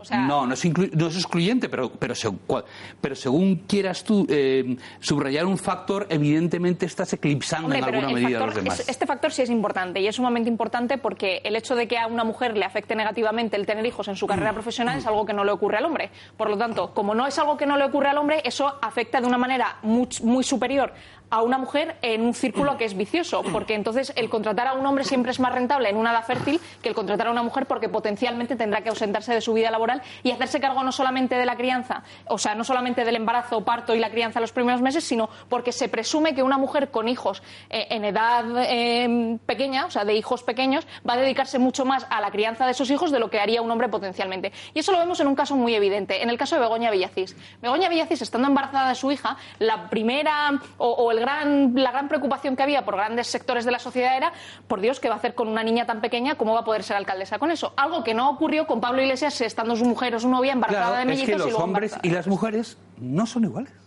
Es así de claro. Es decir, no son Pues, iguales. entonces nos podemos pedir y no podemos llevarnos las manos a la cabeza cuando decimos que es que no hay natalidad, cuando se presume que las mujeres y los hombres no pueden desarrollarse profesionalmente de la misma forma. no Alberto. Alberto, Alberto Sotillo, sociólogo, muy- dicho sea sin ánimo de molestar. No, no, no, que es de lo poco que sí soy. O sea, que... Yo creo que hay un error, Pilar, si siendo cierto, lo- yo creo lo que dices, pero el error es que focalizas en un factor y la causa eh, que nos atañe es multifactorial, es decir, depende de 700 factores que se cruzan de manera constante, es decir, porque se puede dar lo que tú dices, se puede dar una pareja joven donde el marido coopera que te pasas, es decir, lo hace todo, pero resulta que es que tienen 700 euros al mes, salen a las 9 de la noche, por lo tanto, pues no van a tener hijos porque es que no tienen capacidad física ni siquiera de, de fabricarlo, como ya como para tenerlo. Por lo tanto, claro, a tener un factor, sí, evidentemente, lo que pasa es que las respuestas son infinitos tipos de factores en los que tenemos que tocar. Ahora, de todas formas, estamos lejísimos. La tasa de reemplazo generacional, eso que llamamos, de cómo la sociedad, esa comunidad, se regenera a sí misma, es de 2,1. Y estamos, llevamos por debajo del 2,1 cienes y cienes de años, por lo tanto... estamos en tasa de suicidio. Claro, quiere decir que la, la- la preocupación de que vamos a demográfico de España, desaparecer... el título de Macarrón, Entonces, por no. eso mismo, por eso mismo, porque como somos, somos sociedades... eh, si digo aburguesadas se va a entender mal, pero somos sociedades acomodadas. Entonces, Ah, otro de los factores... Di- es di burguesadas que Sí, se entienden pero, pero- pero es que es- puede ser incluso más amplio. Es decir, Ya. es más cómodo estar viendo la tele que estar cuidando de un bebé. De- o sea, quiero decir, y como nos hemos acostumbrado, y las, las generaciones que vienen incluso por detrás nuestros son más cómodos que nosotros todavía, porque son receptores. O sea, nosotros jugábamos a videoconsolas, ellos ven a otras personas jugando a videoconsolas. Por lo tanto, nosotros hacíamos el amor, ellos no sé qué harán, pero quiero decir, es que hay una sociedad de acomodamiento. Acaba- Entonces, de son- una perspectiva dramática. no, pero es que son No, muchísimos, ver, son sí. muchísimos factores que razón, intervienen. Son muchísimos. Por eso hace falta inmigración. Que, No. por cierto, los que nacen me en España, y los por que eso- nacen no, en España tienen plenos derechos Bien, y son los que salvan. Paréntesis, no, no, paréntesis. Sí, sí, sí, imprescindible porque tengo un señor al teléfono y sería muy descortés, Ah, sería muy descortés dejarle ahí colgado, sobre todo cuando ha ganado hoy las elecciones. Chema García, Jupol, muy buenas noches. Hola, buenas noches. ¿Me escucha bien? Sí, sí, sí, sí, bueno, enhorabuena. O sea, los, la- los resultados de las elecciones al Consejo de la Policía, vamos, parecen búlgaros, pero no. Se- se- además se supone que vosotros erais los nuevos, la oposición que emergía, pues habéis quedado con todo el pastel. Pues mire, la verdad, darle las gracias por poder entrar en su programa, que para mí siempre es un placer, sobre todo por el trato tan exquisito que siempre me han dado cada vez que he estado en el plató. Eh, decirle que, bueno, que sí, que en este momento tenemos ocho vocales de los 14 que forman el Consejo de la Policía. Aún estamos con el recuento del voto por correo y tenemos muchas opciones de sacar el noveno. Entonces, para nosotros sí, efectivamente, es un, es un gran día. Eh, yo quiero desde aquí dar las gracias a todos los compañeros de la Guardia Civil porque hoy son las elecciones al Consejo de la Policía. Pero este trabajo es de Jusapol, que es la Unión de Policía Nacional y Guardia Civil. Y gran parte de este éxito nuestro hoy es debido a la, a la Guardia Civil.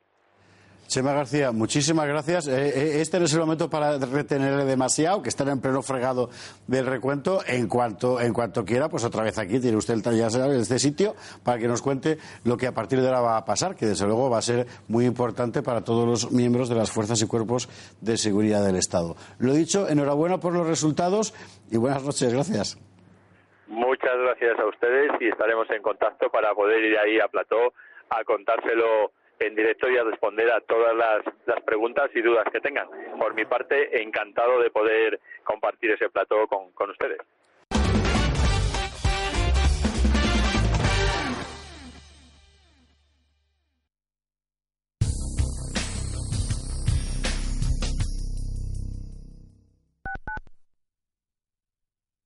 Aceptar el borrador de la renta en un clic puede ser cómodo, pero te puede costar mucho dinero. Revisa tu declaración de la renta con un gestor administrativo colegiado y consigue las máximas garantías y eficacia.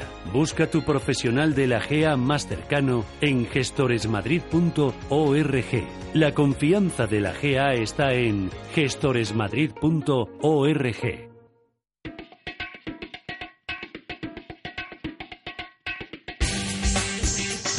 Una pregunta frecuente a la hora de hacer la declaración es hasta qué edad pueden incluirse los hijos mayores de 18 años en concepto de mínimo por descendientes. Pues bien, se podrá hacer cuando los descendientes menores de 25 años a 31 de diciembre de 2016 que convivan con el contribuyente y no hayan tenido rentas superiores a 8.000 euros ni presenten de forma independiente la declaración por el IRPF con rentas superiores a 1.800 euros. El segundo caso es el de los descendientes mayores de 25 con grado de minusvalía igual o superior al 33% que convivan con el contribuyente, que no hayan tenido rentas superiores a 8.000 euros y que no presenten de forma independiente la declaración. Recuerden que se asimila a la convivencia la dependencia económica a no ser que se reciban anualidades por alimentos a favor de los hijos. Con respecto a la tributación conjunta, tengan en cuenta que si los descendientes son menores de 18 años, deben incluirse sus rentas en la declaración. Si los hijos son mayores de 18 pero menores de 25 y tienen rentas inferiores a 8.000 euros, no tendrán que incluirse la declaración junto con los padres. Estos hijos les darán derecho a la reducción por descendientes. Si tienen hijos menores de 18 y también mayores de esa edad pero menores de 25, pueden presentar la declaración conjunta en la que se aplique la reducción por descendiente por los mayores de 18.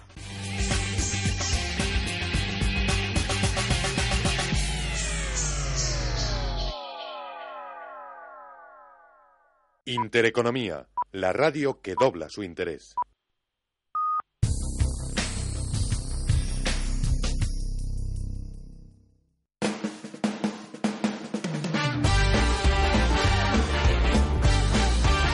El gato al agua. Ya, bueno. Porque aquí el sector privado en general y la gente que no se dedica a la política le encanta echar la culpa de todo a los políticos, que tienen mucha, ¿eh? Muchísima. Pero eh, las personas también pueden hacer cosas, la llamada sociedad civil que tampoco hace nada. Eh, se veía venir, decía usted, pero a mí mismo me está sorprendiendo la magnitud del desplome de los últimos años. Yo preveía eh, una de pendiente hacia abajo, pero menos intensa. Y está siendo verdaderamente eh, impresionante el nivel de, de caída de los últimos esos 5, 6, 7 años. Impresionante.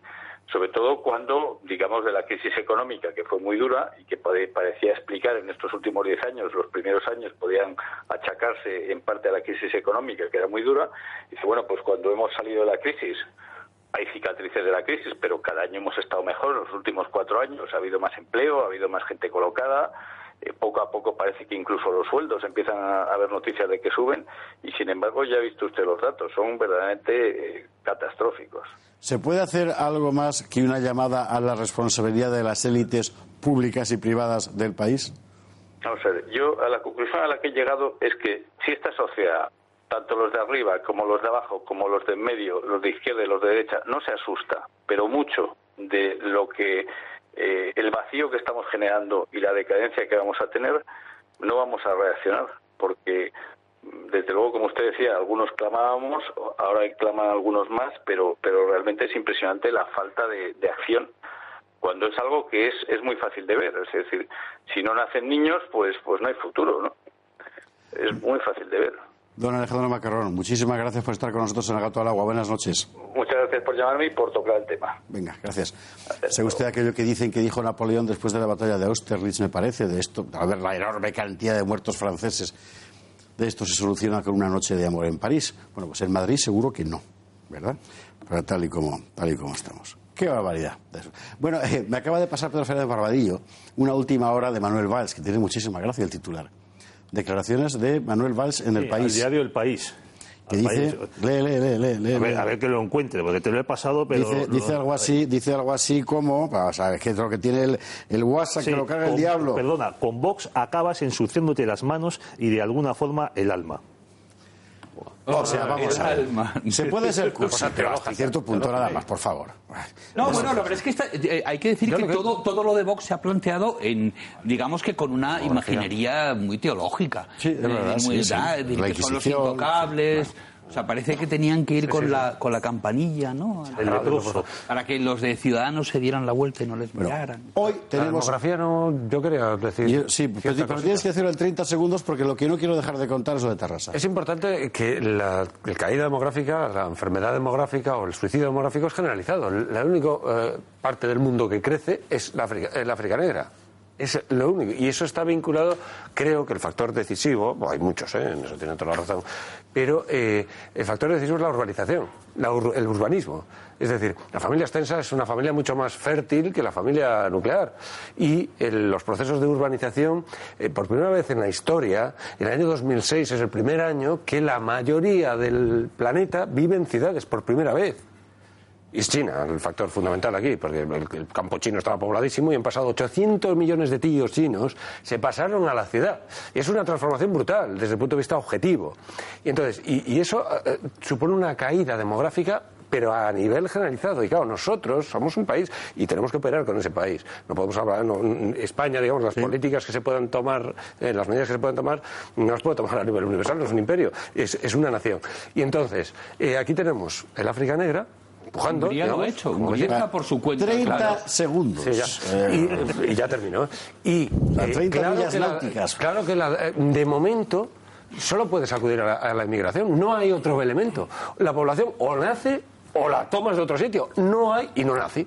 Pues tiene que venir de la, de la inmigración. Pedro Fernández no, hay, Rodríguez, no hay más remedio. Bueno, Diez- de las- diez segundos. De las tres comunidades que se han Es que no que han perdido más población, pues destaca Asturias. ¿Y cuál ha sido el gran debate político en estas elecciones en, en Asturias? La obligatoriedad del asturiano. Está todo dicho. Está muy bien visto, sí, señor. Tienes toda la razón del mundo. Tarrasa, vámonos a Tarrasa. Es un escándalo nacional. Eh, eh, bueno, mire, tal cual, vamos a verlo. Mire, mire, mire usted esto. Diagnóstico, dorsolumbalgia y contusión primer dedo. Niña de 10 años que acude a urgencias por agresión en el colegio por parte de la profesora. La niña refiere que ha dibujado unas banderas de España acompañadas de la frase Viva España. Refiere que la profesora del colegio Fon del Alba de Terrassa, al verlo le ha gritado, cogido de la camiseta, tirado al suelo, golpeándose en la cabeza y posteriormente le ha cogido del cuello para sacarla de clase. Bueno, y aunque no hubiera habido diagnóstico y aunque no hubiera habido consecuencias, da igual. Por aquí lo terrible, lo sustantivo, es el hecho de que una docente recrimine a una niña de forma violenta, a una niña de 10 años, si tuviera 25 también, por pintar una bandera de España en un colegio español. Porque Tarrasa aún es España, mal que le pese a esa, a esa docente. Y es sencillamente escandaloso porque lo que se está planteando de facto es una situación de apartheid. Es decir, el español es el negro en Cataluña. Doña Ana Rosada, muy buenas noches. Hola, buenas noches. Bueno, eh, vamos a ver, eh, eh, la- eh, esto no es un caso aislado, pero sí es un caso particularmente relevante por la eh, trascendencia pública que ha tenido. Bueno, eh, es un caso aislado porque, a ver, el, el tema de las agresiones físicas no es algo que, que ocurra eh, cada día. Es un caso grave y es un caso preocupante, pero que está en investigación y que hay una denuncia que está en curso en, los Mossos de Escuadra y una investigación que, ha solicitado la familia al Departamento de Educación para que para que se aclare qué es lo que ha ocurrido. Vamos a ver, ¿por qué es tan complicado en Cataluña que haya una educación bilingüe, catalán y español, cuando tenemos desde hace años sentencias numerosas, bueno, tampoco muy numerosas, pero bueno, suficientes como para que sencillamente aplicando la ley estas cosas no pasen? Bueno, ese es un tema eh, que está relacionado y no con, con el hecho de la denuncia de Tarrasa.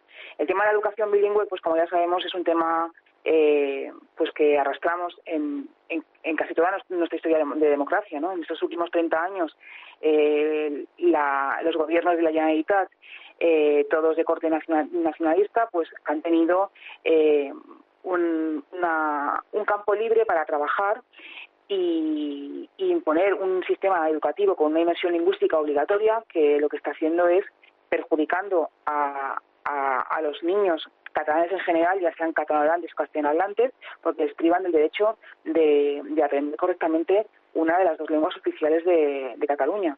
El problema siempre, siempre ha sido y es un problema de carácter político. Las leyes no se cumplen, los derechos lingüísticos no se respetan y los gobiernos de España no actúan.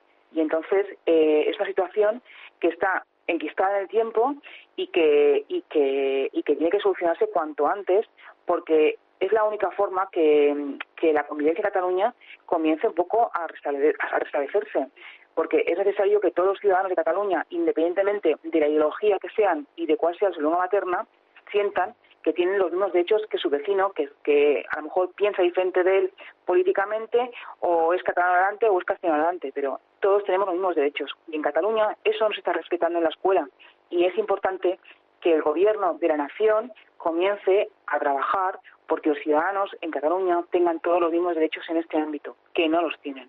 Decía usted que este asunto estaba relacionado, el asunto de Tarrasa estaba relacionado y no al mismo tiempo con la cuestión del bilingüismo. La parte en la que está relacionada es precisamente esa de la que estamos hablando, porque hombre, es que hay una persecución ya no política, nacional, evidente.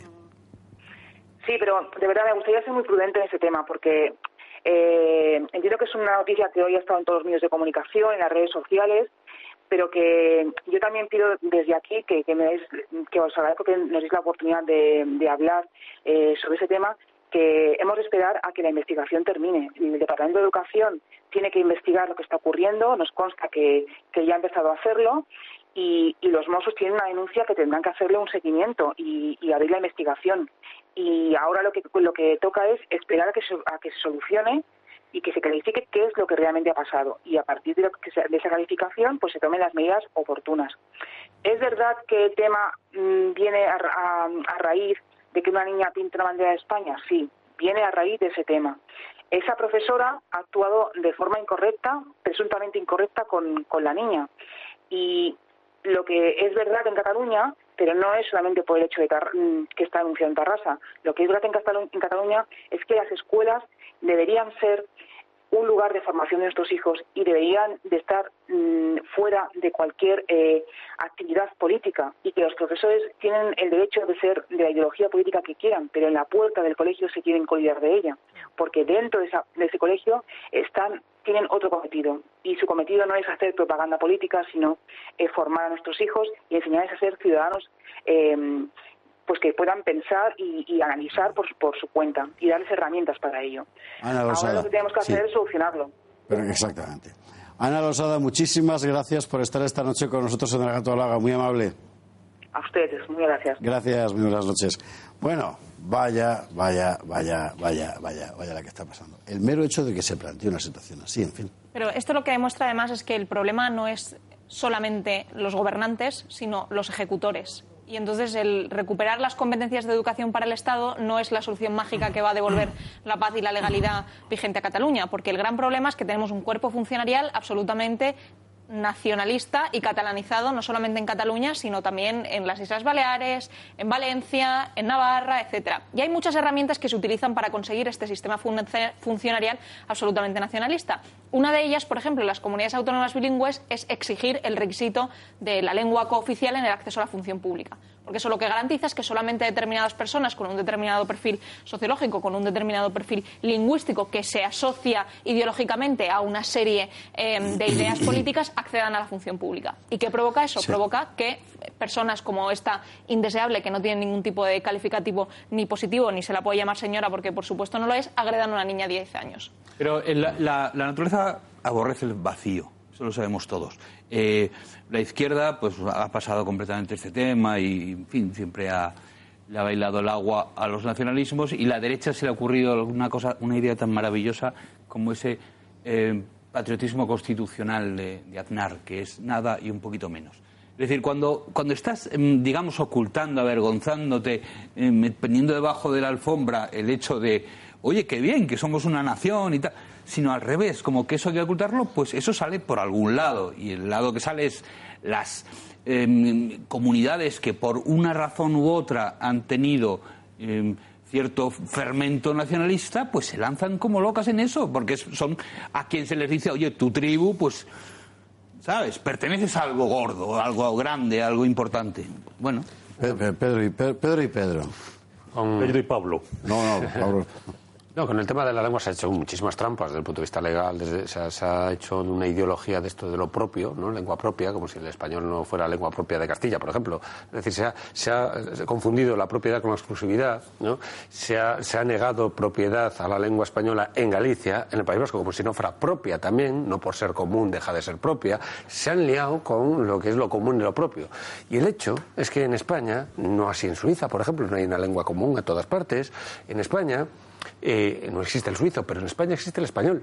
Es decir, una lengua común a, toda, a todas. Y esa característica común es lo que hace que eh, sea un error garrafal cosa que nadie pone en cuestión, el nombrar oficiales a las lenguas llamadas cooficiales. Porque si la haces cooficial, ya tiene que exigir todo lo demás. Eh, ahí el error está en la oficialidad. Tú no puedes hacer una lengua que no es común a un a oficial de un Estado porque quieras que no, aunque bueno, sea de una en parte to, de un en todo Estado. caso, en este caso concreto, no ha sido un problema de, de, de, de lengua específicamente, ha sido No, un problema de persecución sí, política. pero, viene, pero, pero eso es muy importante porque No, es, sí, es es la lengua, pero es la el- lengua instrumento diferenciador. Y entonces eh, es, digamos, si uno va al País Vasco, o va a Cataluña o va a Galicia, el elemento sobre todo ornamental que uno ve en el entorno es la lengua, es las, la- las toponimias, es Por la- supuesto. y en el caso en el caso del vasco incluso con una ortografía diferente, ¿no? Con esta lengua que parece sacada del Señor de los Anillos. ¿no? Entonces, esto es el, el asunto. Yo me quiero centrar en otra parte del conflicto este, que son las madres. Y para esto, pues, recordemos lo que pasó hace unos días con una profesora en Canarias que habló de castrar a los niños y se lo dijo a su audiencia forzosa de alumnos. Tenemos una profesora que quiere castrar a los niños y dice que no les pasa nada. Y todo esto para alcanzar la igualdad entre hombres y mujeres. Y tenemos a una profesora catalana que pega a una niña porque pinta una bandera española. Yo me pregunto, ¿dónde están las madres? Porque si estas profesoras hubiesen enseñado a los niños un vídeo, por ejemplo, un vídeo contra el aborto, o les hubiesen enseñado a cantar el cara al sol, las madres habrían ido enfurecidas a ese colegio y las habrían abofeteado, las habrían sacado a patadas y a gritos de sus aulas. En cambio aquí, las- ¿qué, hacen, ¿qué hacen las madres y qué hacen los padres? Ir a presentar un papel. Como decía Ernst Junger, como dice, vamos a llegar a un momento en el que un señor está viendo que violan a su madre y va a llamar a la policía. Esa es una cita de la emboscadura, sí señora. A propósito, por cierto, de un joven socialdemócrata alemán que hizo lo contrario de lo que... Así es, interesante. Bueno, ah, son... No sé si quieres decir algo sobre este asunto en concreto, Alberto, porque yo me quería ir a lavapiés No, no, que, inmediatamente. que solamente espero que sea mentira. Vamos a lo- ¿Y me- el? Mis deseos de que sea mentira, o sea, de que la investigación resuelva y lo que ha no. pasado en, en, en- en Terrassa, ¿no? En fin. Lavapiés. Esto además está grabado, con lo cual, mire, vamos a ver. Eh, eh, eh, vamos a hablar del asunto. Y primero quiero que lo vea y luego lo comentamos. Vídeo subido por vecinos de Lavapiés a las redes sociales. Vamos a ver. Esto es lo que aconseja. ¿Estos tienen hijos? Pelea Esta es la a que da- machetazos, muletazos ¿Y qué natalidad en Lavapiés, No, por eso, entre bandas, está- está- Pero que no hay eh, fundamentalmente por el tráfico de droga. Entre bandas inmigrantes, pero eh, eh, ciertamente, pero en un barrio que también es eh, fundamentalmente inmigrante. Son inmi- vecinos inmi- inmigrantes los que denuncian esto que está ocurriendo en Lavapiés. Esto es, madre y perdona, Carlos Esteban, pues, ah, por muy bajito que hables se te oye igual si llevas encima de, de- de mí, con lo cual no me ni a, ni a ti ni a Me, mí. me tienta, perdón. Después de la publicidad, ¿qué está pasando no solo en Lavapiés, en otros tantos sitios como este? ¿Buscas confort en tu casa y ahorro en las facturas de luz y gas? Aldro es la energía que estabas buscando. Con la nueva tarifa, el Toro TV de Aldroenergía, adaptada a ti y tus necesidades, disfrutarás de un precio estable durante todo el año. Contrata Aldroenergía y empieza a ahorrar desde ya. No esperes más, llama al 91 193 1600. Y si tienes negocio, también tenemos grandes condiciones. Infórmate llamando al 91 193 1600. Busques lo que busques, Aldro es tu energía. Crecemos contigo, empresa colaboradora del Grupo Intereconomía.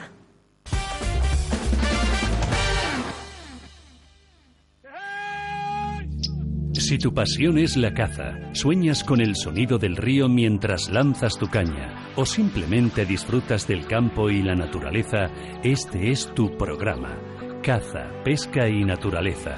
con Marcos Ruiz en Radio Intereconomía. Gastronomía, viajes, actualidad, cetrería, consejos veterinarios. Un programa hecho por y para ti todos los sábados y domingos de 7 a 8 de la mañana. Porque contamos contigo. Caza, pesca y naturaleza. Con Marcos Ruiz.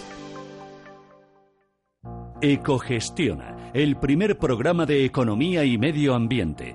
Conoce cómo las empresas integran la sostenibilidad en sus modelos de negocio y consiguen ser rentables cuidando de nuestro entorno. Todos los viernes de dos y media a tres y media de la tarde. Presentado por Javier Martínez.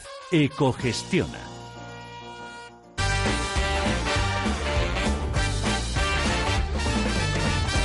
Pero ¿por qué os calláis? Estaba todo el mundo pendiente de lo que estabais discutiendo durante la publicidad, para ver por dónde, por dónde íbamos. La fresa ha subido, eso sí. Después de nuestra. Lo de lavapiés, creo que podemos ver esas imágenes de nuevo y podemos ver además lo que ha dicho la Asociación de Vecinos La Corral a don Manuel Osuna, creo recordar que se llama el, el- el presidente de esta asociación de, de vecinos. Vamos a verlo, vamos a verlo.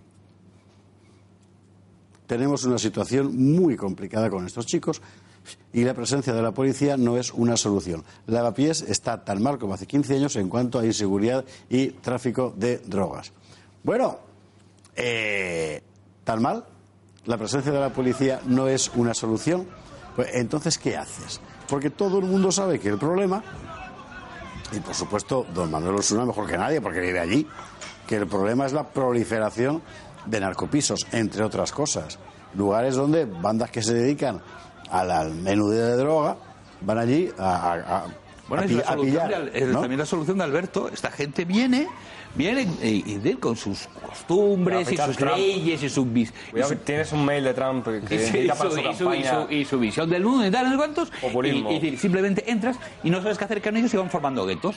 Entonces en el no, momento pues en que son mal, ¿eh? muchos y Pero tal, estamos no- no hablando de inmigración. No, eh, oye, no existen las, las no-go zones en, en, en, en Francia, en Inglaterra, en Suiza, Suecia. ¿Es ¿eh? espontáneo? ¿Crees que, o sea, lo- lo- es que lo de los guetos, ¿cómo es? En Lo tu mente, retos quiero es, decir. es- es sencillísimo. Es decir, ¿Pero quiere decir que lo, hacemos los comunistas? Traemos No, los, no, los no, metemos es- en es sencillo, ¿O es- es es- espontáneo? O sea, para, en el mundo Eh, ese tú cuando haces una pregunta esperas que respondas Sí, simplemente sí, porque en el mundo paranoico, tu, demoga- en el cual- tu demagogia de preguntas Hombre, retóricas. Me estás hablando a mí de demagogia, diciendo que esto es lo que queremos los demás, hombre, es es no, es que esto es lo que es, es la consecuencia No. de, de la demo- eh, No, de, la, de la sí sí de la de la inmigración como Descontrolada. a la- Descontrolada. a- No, no, a- como Esto solo- es culpa de la pobreza, de la Vamos a ver. delincuencia, de sí. las drogas. Sí, Oye, y que- y- y- sí, porque hay sentido, esto claro, pobreza. Si no nace Si la población, ¿me quieres decir de dónde sale? Si no nace... Pues sí, pues eh, evidentemente haces que nazca y la manera Ah, hombre, pero entonces ya estás dando la solución. No, entonces sí, es pero entonces ya no hay problema. Sí, es decir, toda la vida Entonces se ya no hay problema. Permites que nazca, lo prefieres. Claro, ya no hay problema. lo prefieres. Pero es el problema.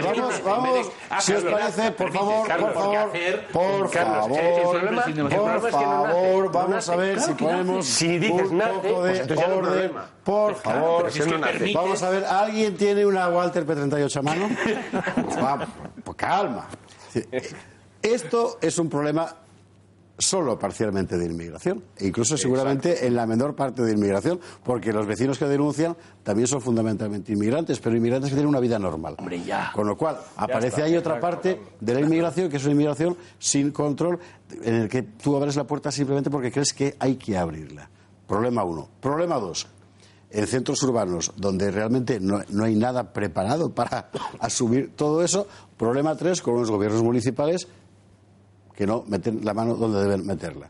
Y al final, los unos por los otros, iba a decir la casa sin barrer, no, bueno, barrida de sobra. Es, eh, es evidente que no es solo un problema de inmigración, porque hace unos meses estábamos en Vallecas con bandas eh, de vecinos ahí, que en este caso eran de etnia gitana, pero que como podían no ser de cualquier otra cosa, pero que eran españoles y que se estaban liando a tiros en la calle. Por lo tanto, el problema no es solo de inmigración, sino de incivilización. Y entonces en este caso coincide con que son Hombre, inmigrantes, ver, pero, el- pero el nivel podría no serlo. civilizatorio a veces No, no, no, pero, es, pero es verdad que podría, podría no serlo. O sea, hay muchísimos problemas de este tipo y de este estilo en muchas ciudades españolas que no necesariamente una tienen cosa, que Pilar, estar vamos a la cada, cada vez que hablamos de un problema eh, de violencia de género o lo que nos dé la gana de ese tipo, eh, la izquierda, por lo general, el, el progresismo, es más partidaria que de, la, que de la represión y del castigo es de la educación. Exacto. Y No, pero todo- es que- ¿me Bien, dejas- bien, me bien. dejas? Sí, bien, voy bien, ¿verdad? Bien, estupendo. Mm. Entonces, si la educación es tan importante y en lo que te imbuyen es tan importante,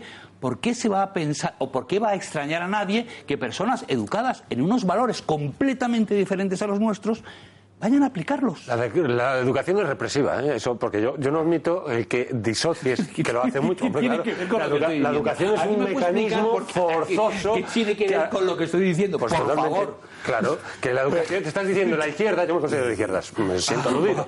La educación es el mecanismo, pues claro. Tres a dos y los pones ahí juntos. Aquí, Pues claro, claro, claro. Pedro Fernández pues igual que hay aquí dos juntos. No sé si Alberto está de acuerdo. Yo creo que Educación puede, represiva, ya que vamos. estamos con Pedro, tanto humor, voy a intentar una ironía a ver si me sale, Javier. Y es que este vídeo debe de ser un fake, porque hace unos días Manuela Carmena dijo en un debate que en Madrid no había un problema de delincuencia. Y eh, eliminada, acabada la, la ironía, pues quiero comentar lo que dijo el presidente de la Asociación de Vecinos. Dice, ¿cuál es la solución? Dice, joder, pues la solución en el caso de este tipo de inmigrantes, que supongo que son absolutamente ilegales, es la- lo que se llama deportación, devolverlos a sus países, que la policía los detenga que se les identifique y que se les devuelva a sus países. Y el país africano o asiático que no quiera integrar, de, eh, recibir a sus propios, a su población que nos la lanza a nosotros para que se la mantengamos, se les retiran las ayudas al desarrollo. Veréis que pronto Pero es que nos muchos- reciben. muchos- muchos que- Bueno, es que- Alberto, no, a ver, Alberto, a ver, queda- ¿qué Alberto, propones, Alberto? hombre, ¿Tú qué propones, Alberto, con brevedad, que hemos de irnos a la última Si quiere, si Un quiere taller, solucionar el problema de migración, quitar las ayudas al desarrollo, Ilegal, probablemente sea un éxito y si quitas todas las ayudas al desarrollo tendrás, no sé, Pero vamos, ¿cuántas el de las ayudas al desarrollo van de verdad yo- a los eh, pueblos necesitados y cuánto se la quedan a las Hay- ONGs hay políticas- y los caciques sí, de esos bueno, países? que hay mafias y corrupción y solucionémoslo, fuera mafias y fuera Y corrupción. hasta que una, vez, una, vez, una vez solucionado y que el mundo funciona perfectamente, hay unas Nunca cosas que son elementales en los detalles. Tú tienes, por ejemplo, una serie de personas, que sí. vienen aquí, Sí. inmigrantes, están, y durante tres años... Inmigrantes ilegales. Durante tres años un inmigrante que ha entrado en España no puede trabajar ni puede hacer Pues eso nada. es lo absurdo. Bueno, Por eso lo que que- tiene sentido es que eso si está ese inmigrante, ¿por qué le pones tres años?